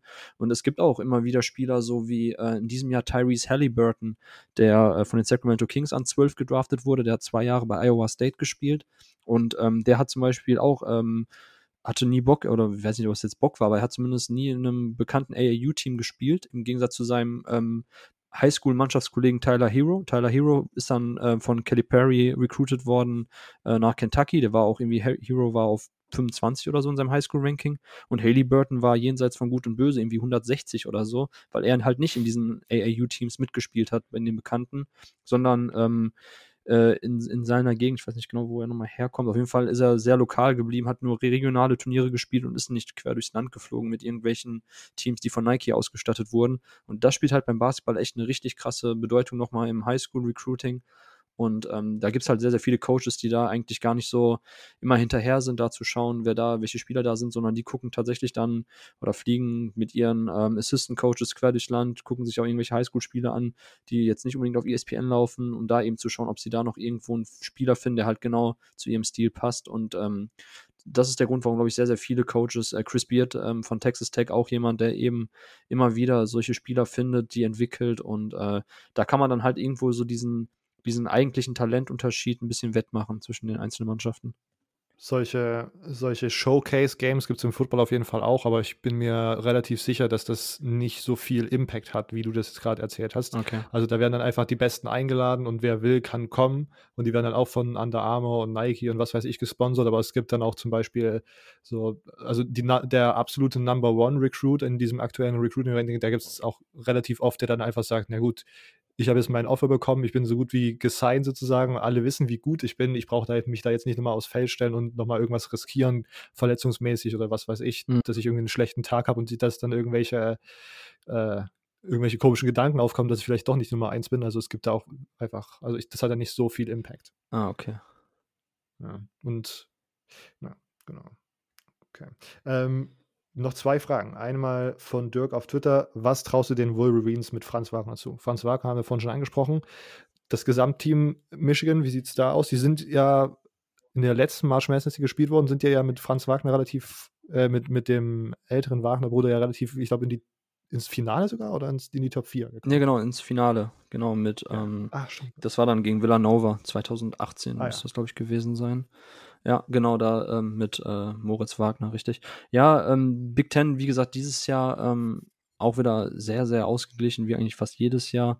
Ähm, Michigan immer dann so, ja, oftmals gar nicht so hoch vor der Saison eingeschätzt und dann doch eben hinten raus eben das Team, was dann die Big Ten Conference gewinnt oder das Tournament gewinnt. Ähm, war ja auch jahrelang unter Head Coach John Beeline auch absolute Trainerlegende. Ähm, einfach ein sehr, sehr solides Programm, ähm, hatten, standen auch immer für einen gewissen Spielstil ähm, nämlich diese Read and React Offense, was so viel bedeutet, wie das ähm, Beeline eigentlich seinen Spielern relativ viele offensive Freiheiten lässt, nur halt auf bestimmte ähm, Setsets beziehungsweise auf bestimmte ähm, auf bestimmte Laufwege, Passwege, wenn wenn der Spieler A den Ball dahin passt, dann muss der andere Spieler von der anderen Seite rüber cutten und solche Sachen. Und dafür stand eigentlich äh, Michigan immer und auch immer für spielintelligente Basketballer, die halt in dieses System reinpassen Und ähm, jetzt ist mit Joan Howard auch absolute Basketball-Legende, Michigan-Legende, damals Fab Five, ähm, dann jahrelang auch oder jahrzehntelang in der NBA aktiv gewesen. Der hat dann von Beeline übernommen, war vorher auch Assistant Coach von äh, Beeline. Und ähm, der hatte letzte Saison sein erstes Jahr und äh, man war sich am Anfang unsicher, ob er vielleicht jetzt äh, das ganze System umkrempelt, ob er versucht, so seinen eigenen Stil dann noch stärker einzubringen. Aber er hat eigentlich so das fortgeführt, was äh, Beeline vorher auch jahrelang oder jahrzehntelang fast, ja, ich glaube 15 Jahre, ich weiß nicht, wie lange der da war, ähm, bei Michigan hat machen lassen, hat spielen lassen. Das hat letztes Jahr echt sehr gut funktioniert, haben wieder sehr ansehnlichen Basketball gezeigt. Und in dieser Saison ist natürlich so, dass mit John Teskey und mit ähm, Simpson zwei, ja, zwei Führungsspieler gegangen sind auf der Center-Position und auf der Point Guard-Position. Und äh, das sind natürlich schon so zwei sehr, sehr wichtige Positionen. Und da muss man schauen, wer die Rollen jetzt übernimmt. Ähm, man hat mit äh, Hunter Dickinson einen guten Recruit für die Center-Position, ebenfalls 7-1. Ich glaube, John Teskey war sogar 7-2, also 2-16. Ähm, und da hat gestern beim ersten Spiel hat äh, Dickinson schon einen guten Eindruck gemacht. Also ich glaube, dass der auch eben als mobiler Big Man da gut reinpasst ins System. Und ähm, ja, ansonsten muss man mal schauen, man hat noch gute ähm, Transfers reinbekommen bei Michigan. Ist schwierig einzuschätzen jetzt vor der Saison. Äh, aber ich glaube, was ich gestern gesehen habe, sah schon ganz gut aus. Und ähm, also, wenn wir das jetzt auf Franz Wagner münzen, das ist schon ein entscheidendes Jahr für ihn, glaube ich. Äh, ein bisschen einjähriges oder sagen wir mal halbjähriges äh, Showcase bis zur NBA-Draft für ihn. Und ähm, also ich mag ihn als Spielertyp total. Ich finde Franz Wagner sehr, sehr gut und ähm, ich glaube auch, dass Michigan ein gefährliches Team ist und in der Big Ten muss man mal abwarten, wie sich das alles entwickelt. Für mich ist Iowa und Illinois sind schon klar eins und zwei, aber danach kann wirklich fast jede Mannschaft jede schlagen. Äh, das war auch etwas, was Isaiah ihn äh, zu mir gesagt hat, dass er auch meinte, ähm, also jede Auswärtspartie in der Big Ten ist einfach brutal schwer. Ähm, jedes Team kann fast jedes schlagen, außer Nebraska war seine Worte letztes Jahr. Und äh, die hatten aber ein sehr junges Team, muss man dazu sagen. Aber ansonsten stimmt das schon. Ich glaube, dass in der Big Ten es sehr, sehr ausgeglichen ist. Und ähm, mich würde es aber nicht wundern, wenn am Ende der Saison die Wolverines auch wieder, ne, wieder weit oben landen. Okay. Ähm, dann ist mir jetzt noch gerade eben was eingefallen, äh, weil du viel über Europäer gesprochen hast, die mittlerweile am College spielen. Mhm. Äh, und wir mit normalerweise mit Immo da immer jemanden haben, der da im Football immer recht involviert ist. Und da wollte ich jetzt fragen, gibt es Schulen, die ähm, um einiges aktiver im europäischen Recruiting irgendwie sind als andere Schulen.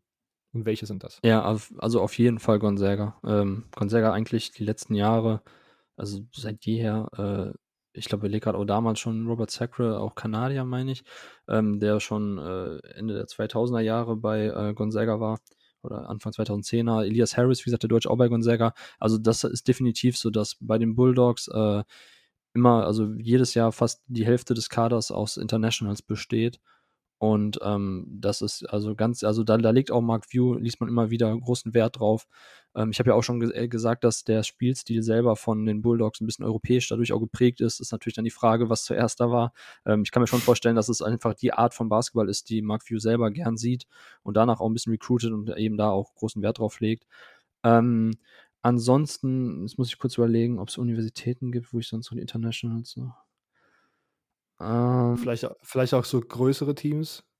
Weil ich glaube, Gonzaga, habe ich gerade eben gelesen, hat, hat einfach kein Footballteam. Ich wollte nämlich jetzt schauen, ob es da irgendwelche Parallelen gibt. Es gibt zum Beispiel, also hat UMass überhaupt einen, äh, einen Basketballteam? ja, ja, John Kelly Perry, der war vor seiner Zeit bei Memphis, war der bei UMass. Der hat auch damals, Anfang der 2000er, ich weiß gar nicht, ob die im Final Four waren, aber ja, doch unter John Kelly Perry hat UMass eine ähm, waren die sehr, sehr gut. Okay. Die sind im Football, glaube ich, von den 130 FBS-Teams äh, jedes Jahr irgendwie auf Platz 130. okay. Aber die sind ein Team, die irgendwie da, also das, was ich mitbekommen habe von Immo, sind die das Team, was dann einfach mal so, ein, irgend so einen relativ hohen äh, äh, Coach sozusagen einfach auch mal rüber nach Europa schickt und der dann hier irgendwelche Camps beobachtet und so. Ähm, und sonst sind jetzt gerade zu Michigan hat auch relativ viele Deutsche committed, wo immer meinte, dass das viel mit dem, mit dem Klima und der Umgebung zu tun hat, weil es halt sehr, sehr mitteleuropäisch ist und so. Mhm. Hm. Also wie gesagt, ich weiß halt, ähm, dass California eben aufgrund der schwierigen Recruiting-Situation in, in, in, ihrem Staat oder in ihrer in ihrem regionalen Bereich jetzt auch eben ein bisschen mehr nach äh, Europa geguckt hat. Wie gesagt, das Team drüben. Ich glaube, dann war noch äh, ein, ein Türke und ich weiß gar nicht, wie viele noch. Also da waren auf jeden Fall einige Internationals letztes Jahr im, ähm, in, der, in der Class. Bei Minnesota mit ihnen zusammen waren auch auf jeden Fall noch ein Türke, glaube ich. Und also es gibt schon so, dass generell ist halt der Anteil an äh, europäischen Spielern oder an Internationals äh, total gestiegen. Äh, ich meine auch kanadische Spieler, australische. Ähm, da, dazu kommt jetzt, dass noch der ähm, afrikanische Basketball äh, ja, ich will fast schon sagen, boomt. Also Mali war ähm, letztes Jahr bei der U19 WM im Finale, hat da gegen USA auch eine Halbzeit sehr gut mitgehalten. USA ist eigentlich so, das ist für die sonst immer ein Aufgalopp, so in all den U-Turnieren. Und äh, Mali äh, war natürlich Rekord, soweit ist noch nie ein Team gekommen zuvor in den Turnieren. Und, ähm, da, von, von, von dem Mali-Team sind auch einige dann ans College gegangen. Äh, ich glaube, einer ist nach Pittsburgh gegangen, unter anderem Umabalo, den ich ja schon erwähnt hatte, zu Gonzaga. Also ähm, auch ähm, nigerianischen Basketballbereich sind auch einige Jungs äh, drüben. Also auch im afrikanischen ähm, Recruiting-System passiert da zurzeit sehr, sehr viel. Ähm, wie gesagt, also Gonzaga ist das absolute Nonplusultra, was mir gerade so einfällt. Äh, aber ansonsten ist wirklich fast bei jedem Team ähm, kommt es vor, dass da mehrere Internationals auflaufen. Äh, kurze Zwischenfrage. Glaubst du, dass der Erfolg von einigen europäischen äh, Talenten in der NBA da irgendwas damit zu tun hat. Ich meine, zum Beispiel Luka Doncic, äh, Christoph Porzingis, äh, solche Leute, die beim NBA-Draft ausgebuht werden, ähm, dass, dass so der Erfolg von solchen Leuten in der NBA vielleicht so diesen Weg auch öffnet, dass Coaches vielleicht auch sich den europäischen Spielern öffnen oder hat das damit definitiv nichts zu tun? Ähm, na, ich weiß nicht. Ich glaube, im College-Basketball, da war die Akzeptanz gegenüber Europäern schon wesentlich früher, äh, früher vorhanden. Also ich glaube, da war die NBA vielleicht ein bisschen hinten dran, gerade weil dann auch Spieler, es gab ja tatsächlich immer mal wieder so Phasen, ähm, nach Nowitzki waren dann mehrere Teams immer auf der Suche nach The Next Nowitzki und da gab es ja auch einige Draft-Busts ähm, und dann hat man wieder davon abgesehen. Äh, das, das schwankt aber auch sehr bei der NBA-Draft. Ich erinnere mich daran, dass 2016 war, glaube ich, ein damaliger Rekord für Internationals dann jetzt letztes Jahr oder dieses Jahr auch, waren dann wieder ein bisschen weniger. Ähm, das schwankt, also generell ist, glaube ich, mittlerweile die Akzeptanz ähm, in Amerika sehr, sehr hoch. Ich glaube, im College Basketball war die schon früher höher, ähm, was auch einfach mit dem Erfolg von einzelnen Spielern zusammenhängt äh, auf dem College-Niveau. Ähm, weil, wie gesagt, auch so Spieler wie, wie Moritz Wagner, der ähm, wird dann wahrscheinlich auch in, in, in Haber verehrt und äh, davon gibt es viele Spieler, wo man äh, sagen kann, so, ey, dass die auf dem College halt so durchgestartet sind, hat vielleicht für andere Spieler Türen geöffnet. Ähm, wenn ich mich nochmal hier auf äh, Isaiah Ian zurückziehen darf, der hat mir auch gesagt, dass er damals auch von Stanford recruited und ähm, weil die haben einfach so gute Erfahrungen gemacht mit äh, Oscar da Silva. So, und dann hat halt Stanford auch gesagt, so, okay, wir haben dein Tape gesehen. Die haben halt dann wieder die Kontakte zur Internationalen Basketballakademie München aufgenommen. Und ähm, das ist schon so, dass wenn Colleges dann einmal gute Erfahrungen mit Spielern machen oder mit, ähm, mit, mit äh, Spielern, die aus bestimmten Akademien kommen oder von, von bestimmten Vereinen, dass da immer mal wieder dann zurückgeschaut wird oder sofort, ah, okay, cool, da ist eine gewisse Connection vorhanden, so, da versuchen wir nochmal den nächsten Spieler zu holen. Ähm, also Erfolg gibt recht und das ist, glaube ich, dann wirklich so, dass da einzelne Colleges schon gerne dann wieder da scouten und recruiten, wo sie schon mal erfolgreich waren. Okay, alles klar. Danke.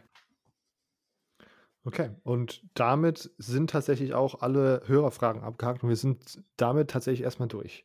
Ähm, Tom, vielen, vielen Dank, dass du da warst. Es war mir eine Freude. Es hat sehr viel Spaß gemacht. Ein komplett neuer Einblick in ein Thema, womit ich mich tatsächlich nie so richtig krass beschäftigt habe. Ja, vielen Dank für die Einladung. Also mir hat es auch total Spaß gemacht. Äh, ich hoffe, ähm, man konnte meinen Ausführungen folgen. Und äh, ja, vielen, vielen Dank. Ich finde es auch total interessant und auch da mal äh, sicherlich einiges zum Schmunzeln, wenn man dann die Quervergleiche zum, zwischen Football und College Basketball zieht. Ja, also vielen Dank, Jungs.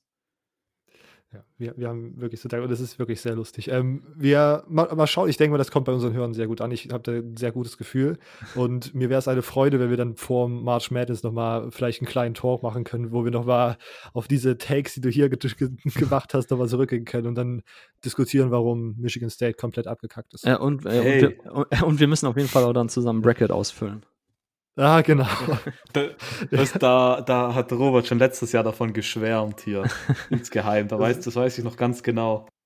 Das wäre so nice gewesen. Wie man da auch einfach eine Million Dollar gewinnen kann, oder? Bei dieser ESPN-Challenge, wenn man da alles richtig tippt. Ja, genau. Also das ist irgendwie so schlecht gehüteste Geheimnis, dass es eigentlich unmöglich ist. So viele, ja. viele Unternehmen oder so Marken werben ja damit irgendwie so, tipp jetzt das perfekte Bracket und du kriegst, weiß ich nicht, ein Jahr lang äh, jeden, jeden Monat Schuhe von uns oder sowas, wo ich denke, wenn ich, wenn ich das Bracket richtig tippe, dann bin ich Milliardär, dann kaufe ich euer Unternehmen auf.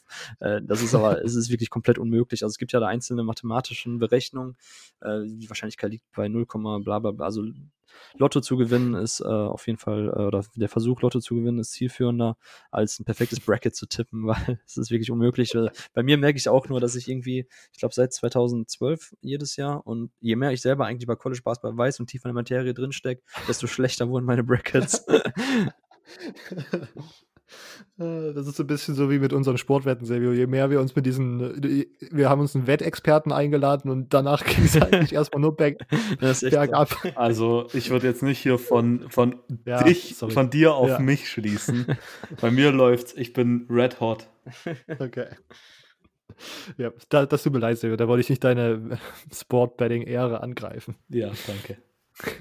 ähm, Tom, wenn man jetzt so von dir begeistert ist, dass man einfach nicht genug haben kann, ähm, ich glaube, die, die Five zu kaufen ist immer eine gute Sache. Das kann ich, glaube ich, unterstützen. Da bin ich auch sehr großer Fan davon. Auch allein das, die, allein das Cover sieht einfach jedes Mal so krank aus. ähm, aber wo kann man dir folgen? Wo kann man dich lesen? Wo kann man dich hören?